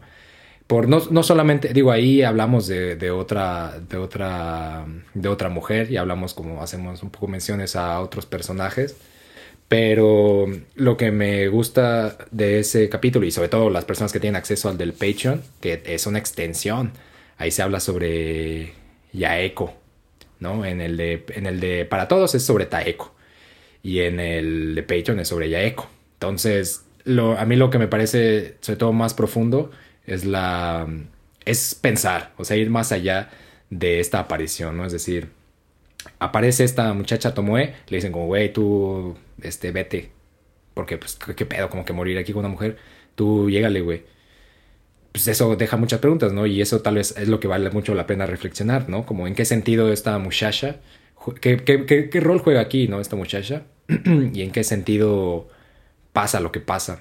Una de las cosas que te decía antes es como Tomoe en sí, pues el nombre Tomoe como tal, formó parte de una cosmovisión de, de un grupo de, de, personajes que vieron en, en, este periodo la posibilidad de una expresión cultural, ¿no? Sobre todo pensando en el siglo XIII, que es cuando eh, muchas versiones del Heike empiezan a salir, ¿no? Es decir, ah, estamos hablando de más de 100 años después de que esto sucede.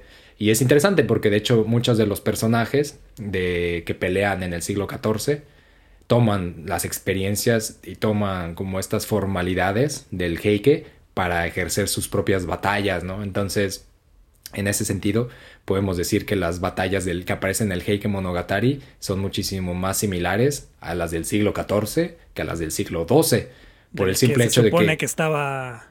Que estaba hablando. Exacto. Sí, por el simple hecho de que la cosmovisión del siglo XII es todavía muy desconocida, ¿no? Y, más, y, más si nos vamos para atrás.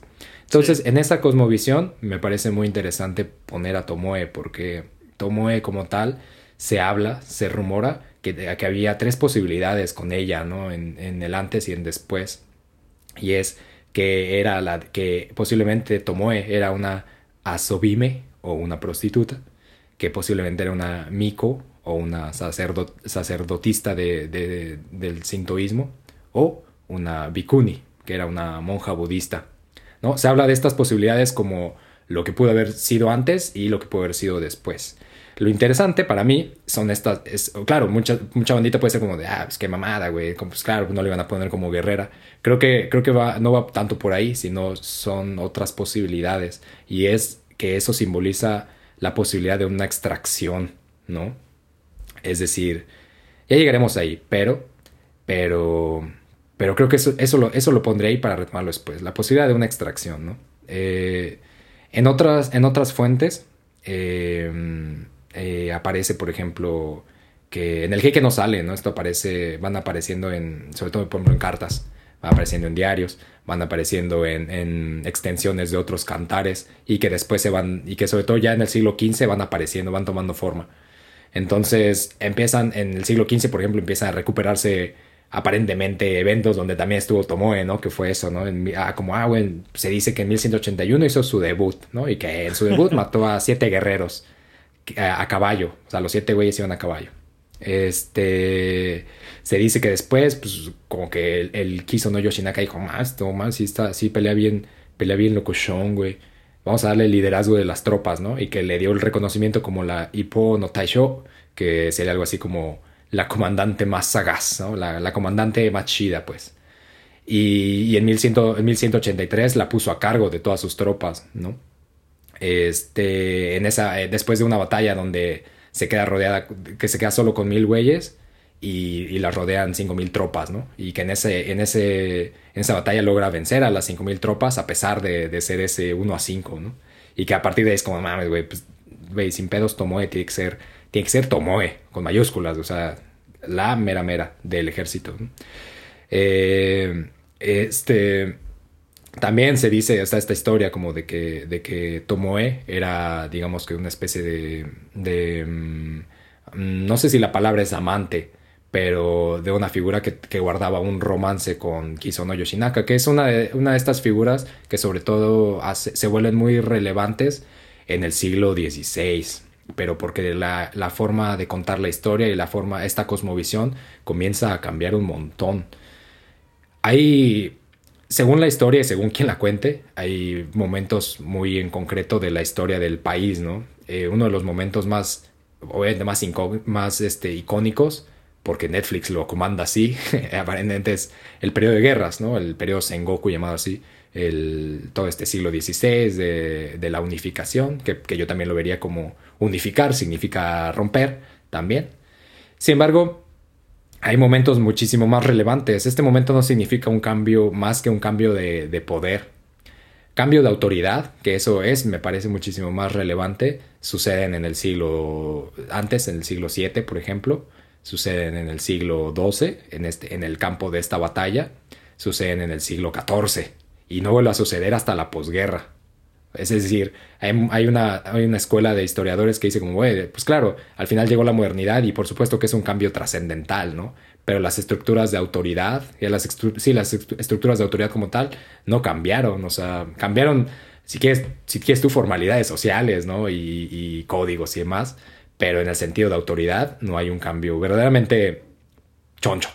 Sí. Y, y creo que eso es, eso es lo relevante, y es que de alguna u otra manera Tomó es una figura misteriosa en este, en este espacio, ¿no? en esta cosmovisión de, de, un, de un momento dado en el que todavía nos queda muchísimo por develar, ¿no? Y en el que ni siquiera, ni siquiera podemos, creo, hasta la fecha, entender verdaderamente por qué razón la mujer como tal dejó de aparecer en los campos de batalla. Una de esas cosas, este, y que es como muy simbólica, se cree, ¿no? Como de, ah, pues solo estaba Tomoe pero se sabe por todos estos documentos que te decía de, recompensa que normalmente había muchísimas mujeres en el campo de batalla, pero que solo se hacía mención si eran más de la mitad, de la mitad de los, de los cuerpos, o sea, de todo, del cuerpo del ejército, por así decirlo. Sí, claro. Pero no era, pero no era sorpresa que fueran un tercio o dos quintos o, o, cuatro novenos, ¿no? Es decir, de las fuerzas militares. Pero solo se hacía un, un, reporte como tal si era más de la mitad. Pero si no, no se decía nada, pero porque no era sorprendente, o sea, no era algo que fuera, que fuera verdaderamente relevante para decir, ¿no? Es decir, era parte de las estructuras normales de, de cualquier fuerza militar en ese periodo. Claro, y... Este, además, Sí, no. Ah, dime, perdón. No, que, y, desconozco el japonés de esos siglos, pero asumo que, que, tenía similitudes en esta cuestión de, de, que tal vez también, no sé, le, le pongo ahí otro, otro ajonjolí a ese arroz. Este. puede, puede que también el mismo idioma no permitiera o no acostumbrara a hacer eh, diferenciación en, entre géneros, ¿no? Puede ser. Sí, sí, sí. O sea, de hecho. Y, y, acomodas ahí el concepto de persona, el concepto de guerrero, guerrera, en una, en una sola, en una sola idea. ¿no? Sí, sí, por ejemplo. Y eso es muy. Eso es muy complejo. Porque, por ejemplo. Eh, claro, aquí nosotros estamos comentando este, este capítulo, este episodio. Y por supuesto, es como viene una multitud de. una bandita multitudinaria. ¿Cómo le llamas? Guerreras, guerreros, guerreres, guerreris, sí. guerriris, guerrix. O sea, es, es, es, complejo. En ese momento no, ni, y hasta la fecha es como, pues, es como parecía que es muy fácil, es, al final es como, son bushi, ¿no? Es un grupúsculo. Claro.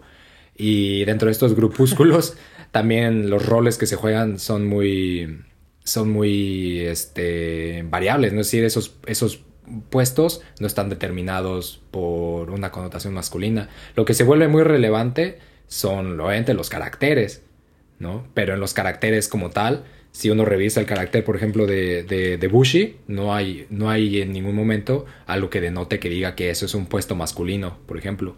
Sí, claro. ¿No? Como lo pueden ser eh, otros, otras asunciones.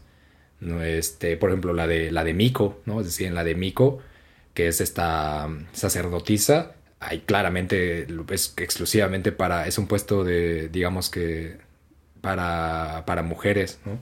Entonces, dentro de esa misma estructura lingüística no permite, o sea, no permite esa duda, ¿no? Esa como de, eh, qué pedo, güey, ¿por qué mujeres, no? Es decir, no, pues si solo es de sí, hombres, exacto. no lo permite, ¿no? Y, y, más pensando en que, en que mmm, la institución que empieza a ver mal eso es, para sorpresa de nadie, la corte, es decir, la, la a final de cuentas el poder hegemónico en su momento, ¿no? Esta autoridad reinante que a, pesar de que por eso mencionaba lo de los siglos XII y XIV como momentos particulares, porque a pesar de que las estructuras de poder pues este se agitaron y vienen luego que los Tokugawa, que Oda, que ahí que el Netflix y todas estas cosas, realmente la una de las cosas muy contundentes fue la forma administrativa del Estado, este, este Estado conocido como el Ritsurio, que básicamente son una serie de códigos que se compaginaron después con Kamakura, es decir, cuando ya este, este Heike Monogatari, digamos, eh, concluye, se da como la, la, asunción de Yoritomo al poder, se crea el primer gobierno samurái, hablamos de, no, no hablamos de una sustitución, no es como de, ah, se acabó el imperio, este, y empieza el gobierno samurái. Eran estados diferentes y creo que eso es algo que también hay que entender, que es, el archipiélago es diverso en todos sentidos y que ahora tienes dos estados, ¿no? Que promulgan cosas diferentes y que, y que conviven a la par, ¿no? Es decir, cosas que sucedían en el este del territorio, pues que lo resuelven esos güeyes. Cosas que suceden en el oeste, que lo, lo resolvemos nosotros. Pero, sin duda, hubo una preocupación genuina del estado central por mantener una, un apego ritual, ritualístico, este, de, la cosmovisión hacia el emperador. Es decir, el emperador tenía el papel no de establecer el orden, sino él era el balance entre el desorden y el orden. Y, todo lo, y, cualquier cosa podía resultar en un desequilibrio. ¿no? En ese sentido, eh, ahí tal vez recuperaría la idea de extracción que les decía antes, ¿no? en el sentido de que, de que las mujeres como tal tenían, no eran consideradas en muchos, en muchos momentos, sobre todo en esta cosmovisión, te digo, extraña, que, que, que, hay muchas dudas, no eran consideradas hasta cierto punto humanas, ¿no? A veces no se consideran humanas y para la historia mmm, depende de cómo se les revise, para la historia puede representar como un, güey, qué mamada, güey, como, güey, qué, güey, qué bajeza, como que no se le consideran humanas. Sin embargo, en, ese, en esa especie de, de visión, da la posibilidad, una, de extraerse de la sociedad, pero también da la posibilidad de ser algo más allá, o sea, algo, no, no tiene que ser, por no ser humanas, no significa que sea algo más bajo, sino que en muchos aspectos se dibuja como algo superior, como algo con la capacidad de acceder al otro mundo, ¿no? A ese mundo que, que por supuesto representa un desequilibrio para la visión del imperio, para la visión del Estado central, pero no necesariamente así para el mundo del este, para el mundo de esos de esos que luego llegan a ser conocidos como guerreros, pero que en su momento no necesariamente eran guerreros, sino eran, eran parte de otra estructura social, ¿no? Que, que de alguna manera también rendía, pagaba, pagaba en formato de arroz al Estado, pero que su, su ocupación no estaba necesariamente eh, dedicada ni a cultivar arroz, ni a la visión imperial, ni a esa cosmovisión, sino entendía las cosas desde otra postura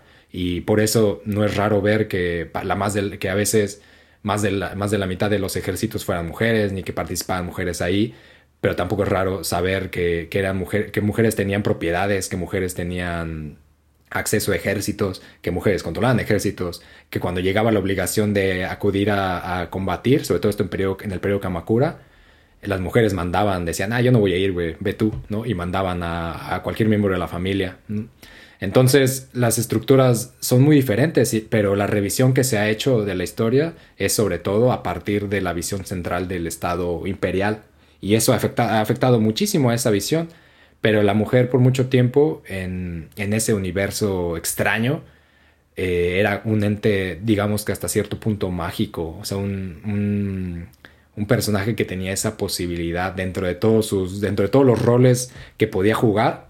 Uno de uno de todos ellos era el de la magia y de ahí la relevancia de que a Tomoe se le figure o como una prostituta como un amigo que prostituta y lo decía en algunos de esos capítulos no es decir no tiene no tiene el sentido de quizá del spleen de París de Baudelaire, ¿no? Y esa prostitución que queda ahí de repente en, en la París oscura y, nocturna. Son, son ideas que se van desarrollando hacia otro lugar, es decir, la sexualidad en ningún punto, la mujer en ningún punto estuvo, ya hasta después, hasta el periodo Meiji, la mujer estuvo relacionada, la sexualidad de la mujer estuvo relacionada a la maternidad, pero antes de eso, la sexualidad de la mujer en ningún momento está relacionada a la maternidad ni a ese rol de mamá, nunca.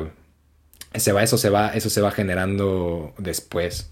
Antes, hasta, hasta ese momento, la adopción y, este tipo de cosas no era extraño, o sea, no, no, no hacía ruido. Por supuesto que se interpreta a, la mujer como una figura que puede ser maternal en ciertos ámbitos, pero incluso, por ejemplo, los mismos niños, los mismos infantes, hasta la edad de 7 años no eran considerados personas. O sea, se creía que podían viajar, que de alguna manera tenían la posibilidad de transitar entre este y otro mundo y que además, y que por eso eran, decían siempre la verdad, ¿no? Esta es una visión eh, de antes del 12, ¿no? Es decir, del 12 para atrás, ¿no? Y que después de eso se desconoce, sobre todo porque, pues claro, siglo XIV es un siglo turbulento donde todo desaparece casi, casi, ¿no? se quema todo. Y, es complicado darle un seguimiento, pero, pero es decir, las, la, la, la, como vemos hoy en día ese pasado, sí afecta muchísimo cómo entendemos el presente y, y en ese aspecto Tomoe es una figura que después, es que a partir de su aparición, em, se empieza, ella empieza a ser como la figura que recibe estas posibilidades, ¿no? Como, oye, y si Tomoe tenía la posibilidad entonces de ser más bien un amigo, es decir, esta persona que sí o sí tenía que ser la conexión entre este, este entre este y el otro mundo, es decir, al final no, no, está sujeta a ser una mujer samurái, ¿no? Como muchas veces se nos ofrece, ¿no? En, en, ahí en Facebook o en cualquier lugar, pues, ¿no? Que es como, eh, mujer samurái. Sino que ella, como muchas otras guerreras, estaban por encima de ese papel. Es decir, no estaban sujetas a la, al, al, rol de, de, las armas, ¿no? Y a la contención de la carrera bélica, sino que ellas estaban, más bien tenían la posibilidad de ponerse por encima de eso, de ejercer la guerra, ejercer la violencia pero también la posibilidad de extraerse de esta realidad, la posibilidad de, mm, de crear otro espacio fuera de ese estado y, y, la posibilidad de muchas posibilidades, ¿no? Y eso es algo que, que no es que no pertenece a otros a otras figuras, sobre todo masculinas, y es algo que por supuesto la visión del Estado central a partir del, del emperador como símbolo lo, lo, va definiendo. Porque incluso eso, hasta el siglo, hasta siglo VII todavía había emperatrices mujeres, o sea, no era, era, era, común, pues, que la sucesión fuera una mujer. Y eso, y eso cambia totalmente en el siglo VII.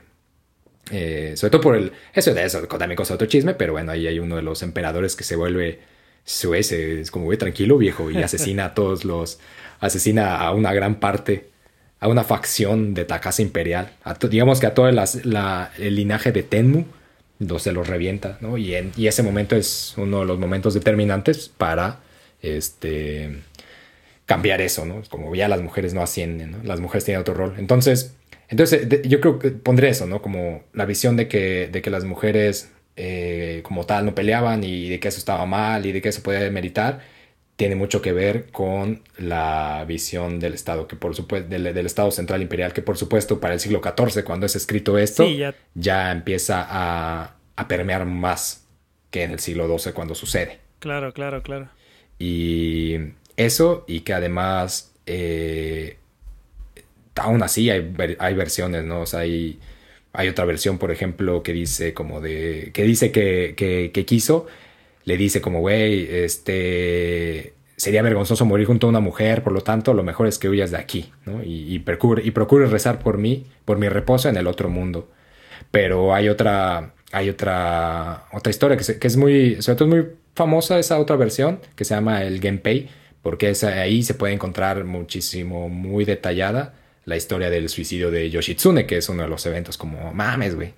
Es como el estreno de Evangelion del año. Es como, mames. Y, y ahí, por ejemplo, es muy diferente porque le dice, ahí Kiso le dice a Tomoe, como, güey, en el verano, cuando dejé la provincia de, de Nagano, de Shinano, este, o Nagano, pues también ahí dejé a mi esposa e hijo y no volteé a verlos, güey, por segunda vez para despedirme de, de, de, ellos y decidí seguir mi camino, un camino que me llevaría a la muerte, como, como ya estamos aquí, ¿no? Seguramente todo rastro de mí dejará de existir, eh, pero pero me siento bien, me siento bien por haber tomado esa decisión a pesar de que deje existir en este mundo. Por lo tanto, prefiero que te asegures de que eso no sea así. No prefiero que, de que reces por mí en otro mundo en lugar de ir a la muerte junto a mí. Así que por favor ve a Shinano y cuéntale a las personas sobre este día. Como por supuesto este, este sujeto, como muchos otros, como después también Yoshitsune lo hace con, con, con una muchacha que se llama Shizuka Gozen, eh, o hay otro güey que, que, híjole, ahora no me acuerdo, Soga, se llama Soga, que también lo hace con otra muchacha que se llama Tora Gozen. Les, ellas son las encargadas de transmitir esta historia, ¿no? Y de ahí que Tomoe, realmente solo es Tomoe. Sí. el, el Gozen viene hasta que ella se le adapta el papel de transmisión. Claro, claro. Sí, de transmitir. Pero ella en los textos solo se le conoce como Tomoe. E incluso, si recordamos lo que les platicé hace ratito, ella dice como, el, el, que dice como, se fue a las provincias del este. Una de las cosas que da cuenta de la, de la diversidad de, del archipiélago, si uno hoy en día tiene una conversación con, digamos, con un japonés o una japonesa promedio, estoy 93% seguro que la mayoría de esas conclusiones va a ser como eh, somos muy iguales. O sea, hay una igualdad brutal, ¿no? En todo. Económica, de raza, este, de ideología, etcétera, etcétera, de lenguaje, bla, bla, bla, bla. Pero, pero la realidad es que hay mucha... No, la realidad, no, no, no la, la realidad, sino uno de los tantos factores que contribuye a la, conformación del archipiélago desde hace mucho tiempo es la diversidad, más bien. Y una de esas pruebas es que Tomoe tiene, hay como ocho formas de escribir su nombre y que estas todas están, están registradas, ¿no? Y eso es porque verdaderamente cuando ella dijo voy al este, es que fue al este y eso la hizo cruzar por muchos lugares contando aparentemente la historia de Kiso, ¿no? Y entonces cuando era como de ¿cuál es tu nombre? Pues mi nombre es Tomoe ¿no? Y tomó ese escribe, al final lo escribieron en ocho formas diferentes, lo que habla también de una diversidad lingüística muy grande para el periodo. Y mm, es decir, por ahí yo creo que aunque la aparición de Tomoe es, es breve, sin duda las, las, lo, que esto, lo que esto significa y lo que podemos un poco trazar de, de ahí es muchísimo más amplio que solamente, ah, apareció, podía matar, bueno, podía, podía guerrear contra un dios o un, o un demonio y ya, ¿no? Sino que había muchísimo, muchísimo más, ¿no? Ella era de alguna otra manera en esa, en esa forma de contar las cosas, era la ella también puede ser vista como la interpretación, ¿no? no solo ella, las mujeres en sí, como la interpretación del otro mundo y de este, ¿no? No, de, no, solamente, de ahí el hecho como reza por mí, ¿no? En el otro mundo hay, una, hay un tránsito sin duda posible que no es posible para otros hombres, La mujer tenía de, de alguna otra manera esa posibilidad de transitar continuamente, ya sea por, porque estuviera asociada a una labor eh, religiosa o no, ¿no? O, por el simple hecho de poder, de tener la posibilidad de, parir, le daba ya sin duda ante la cosmovisión del mundo la posibilidad de transitar por aquí y por allá, Es decir, había un, el nacimiento no era, no era vida, era, era muerte, era la, era la, apertura de un vórtice hacia la muerte también. Pero bueno, es, la, pero es lo interesante que creo que tenemos una oportunidad de recuperar estos personajes y apropiarnos de ese pasado, es decir, la, eh, mientras, más tengamos, mientras más posibilidad tengamos de escarbar en ese pasado y de encontrar el pasado que mejor nos represente, entonces tendremos muchísimas más posibilidades de controlar el futuro ¿no? y controlar el presente y moldearlo a como nosotros lo queramos hacer. Entonces tomó uno de esos personajes, nada está determinado, ¿no? ¿Qué pasó después? ¿A dónde se fue?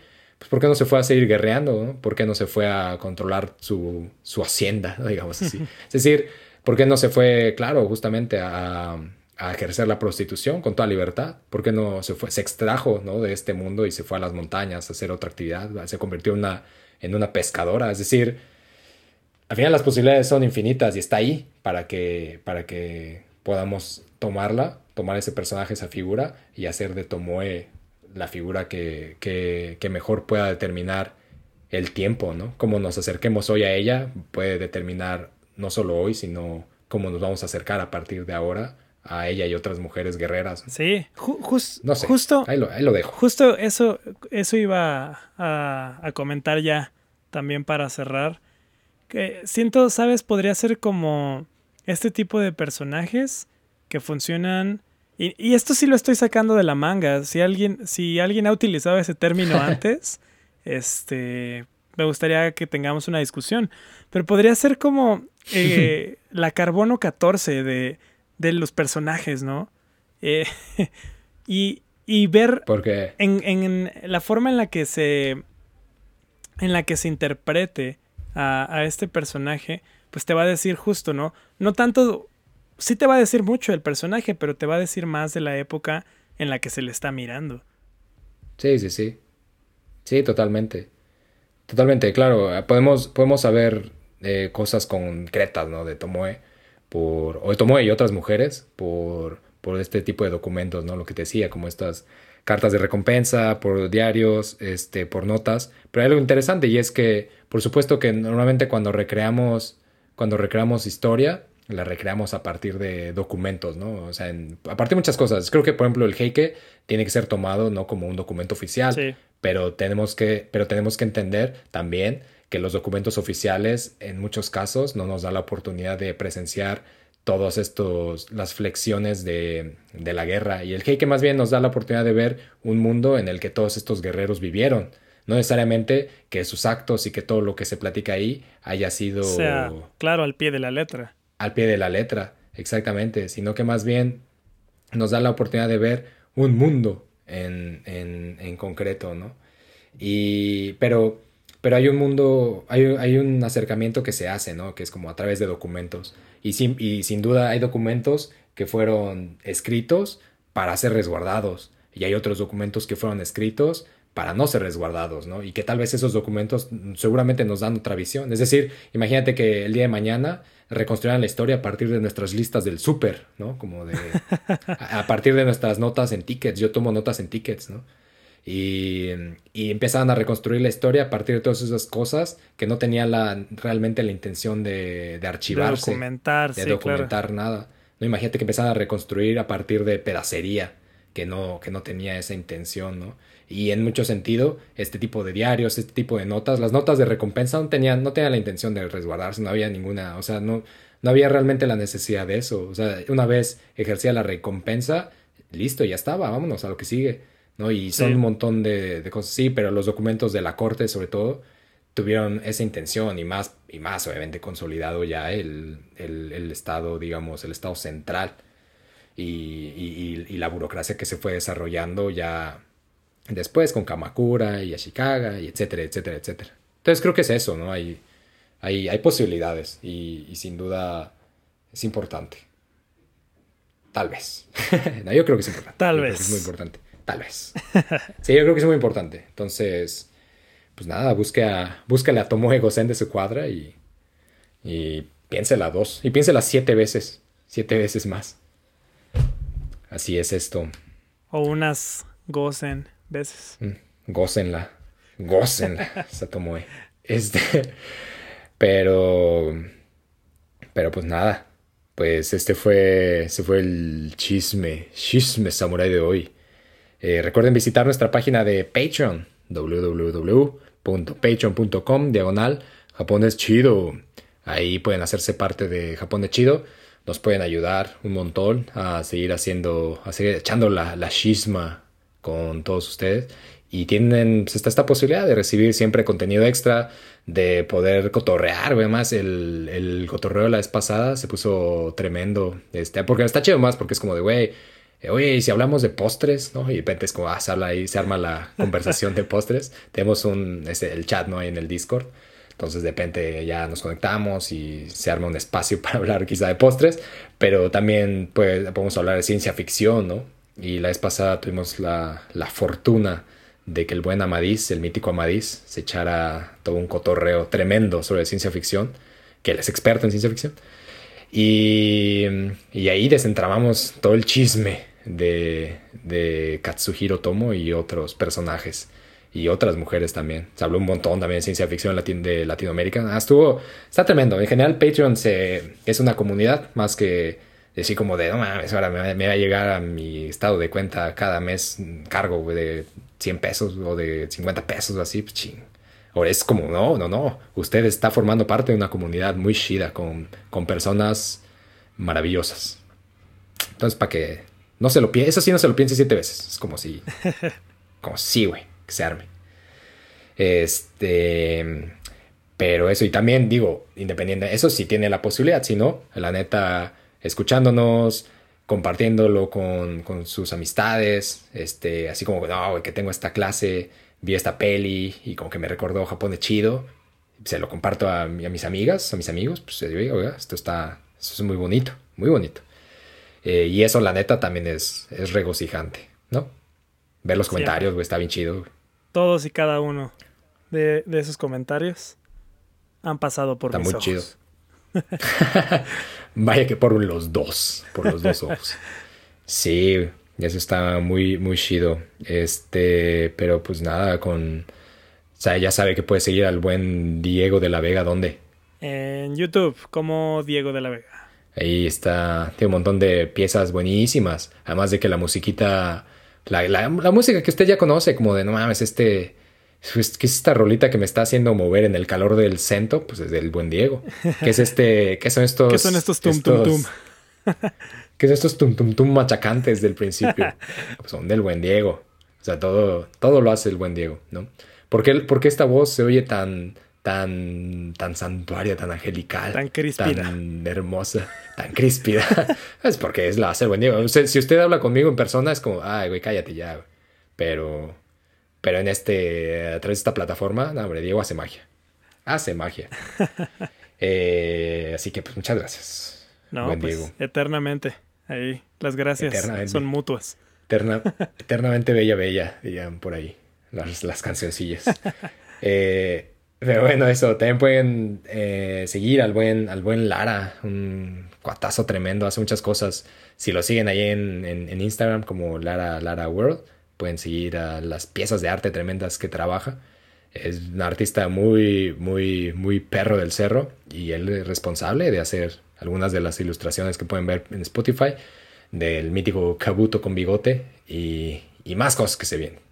Este, a mí me pueden seguir en Instagram. Estoy como solo-andoresu. Ahí yo no hago nada. Soy como una figura medio ahí flotante que comparte chisme. No, sí comparto mucho chisme, la gente. Sí, wow. Comparto películas como de, güey, no, este peli, ¿qué pedo con este? No mames. Y cosas que tal vez no son tan relevantes o tal vez sí. Este, averígüelo por su cuenta y agrégueme ahí eh, para extender la chisma. Así que, pues nada, esto fue Chisme Samurai, un programa de Japón de chisme. Ah, sí, encuéntranos, perdón, ya me iba. Encuéntranos en YouTube, en YouTube, en Spotify, Apple Podcast y todas esas plataformas donde, donde la chaviza escucha sus podcasts. Ahora sí, esto fue Chisme Samurai, un programa de Japón de Shido, donde chismeamos sobre todas esas cosas que no pueden ser sino japonesas.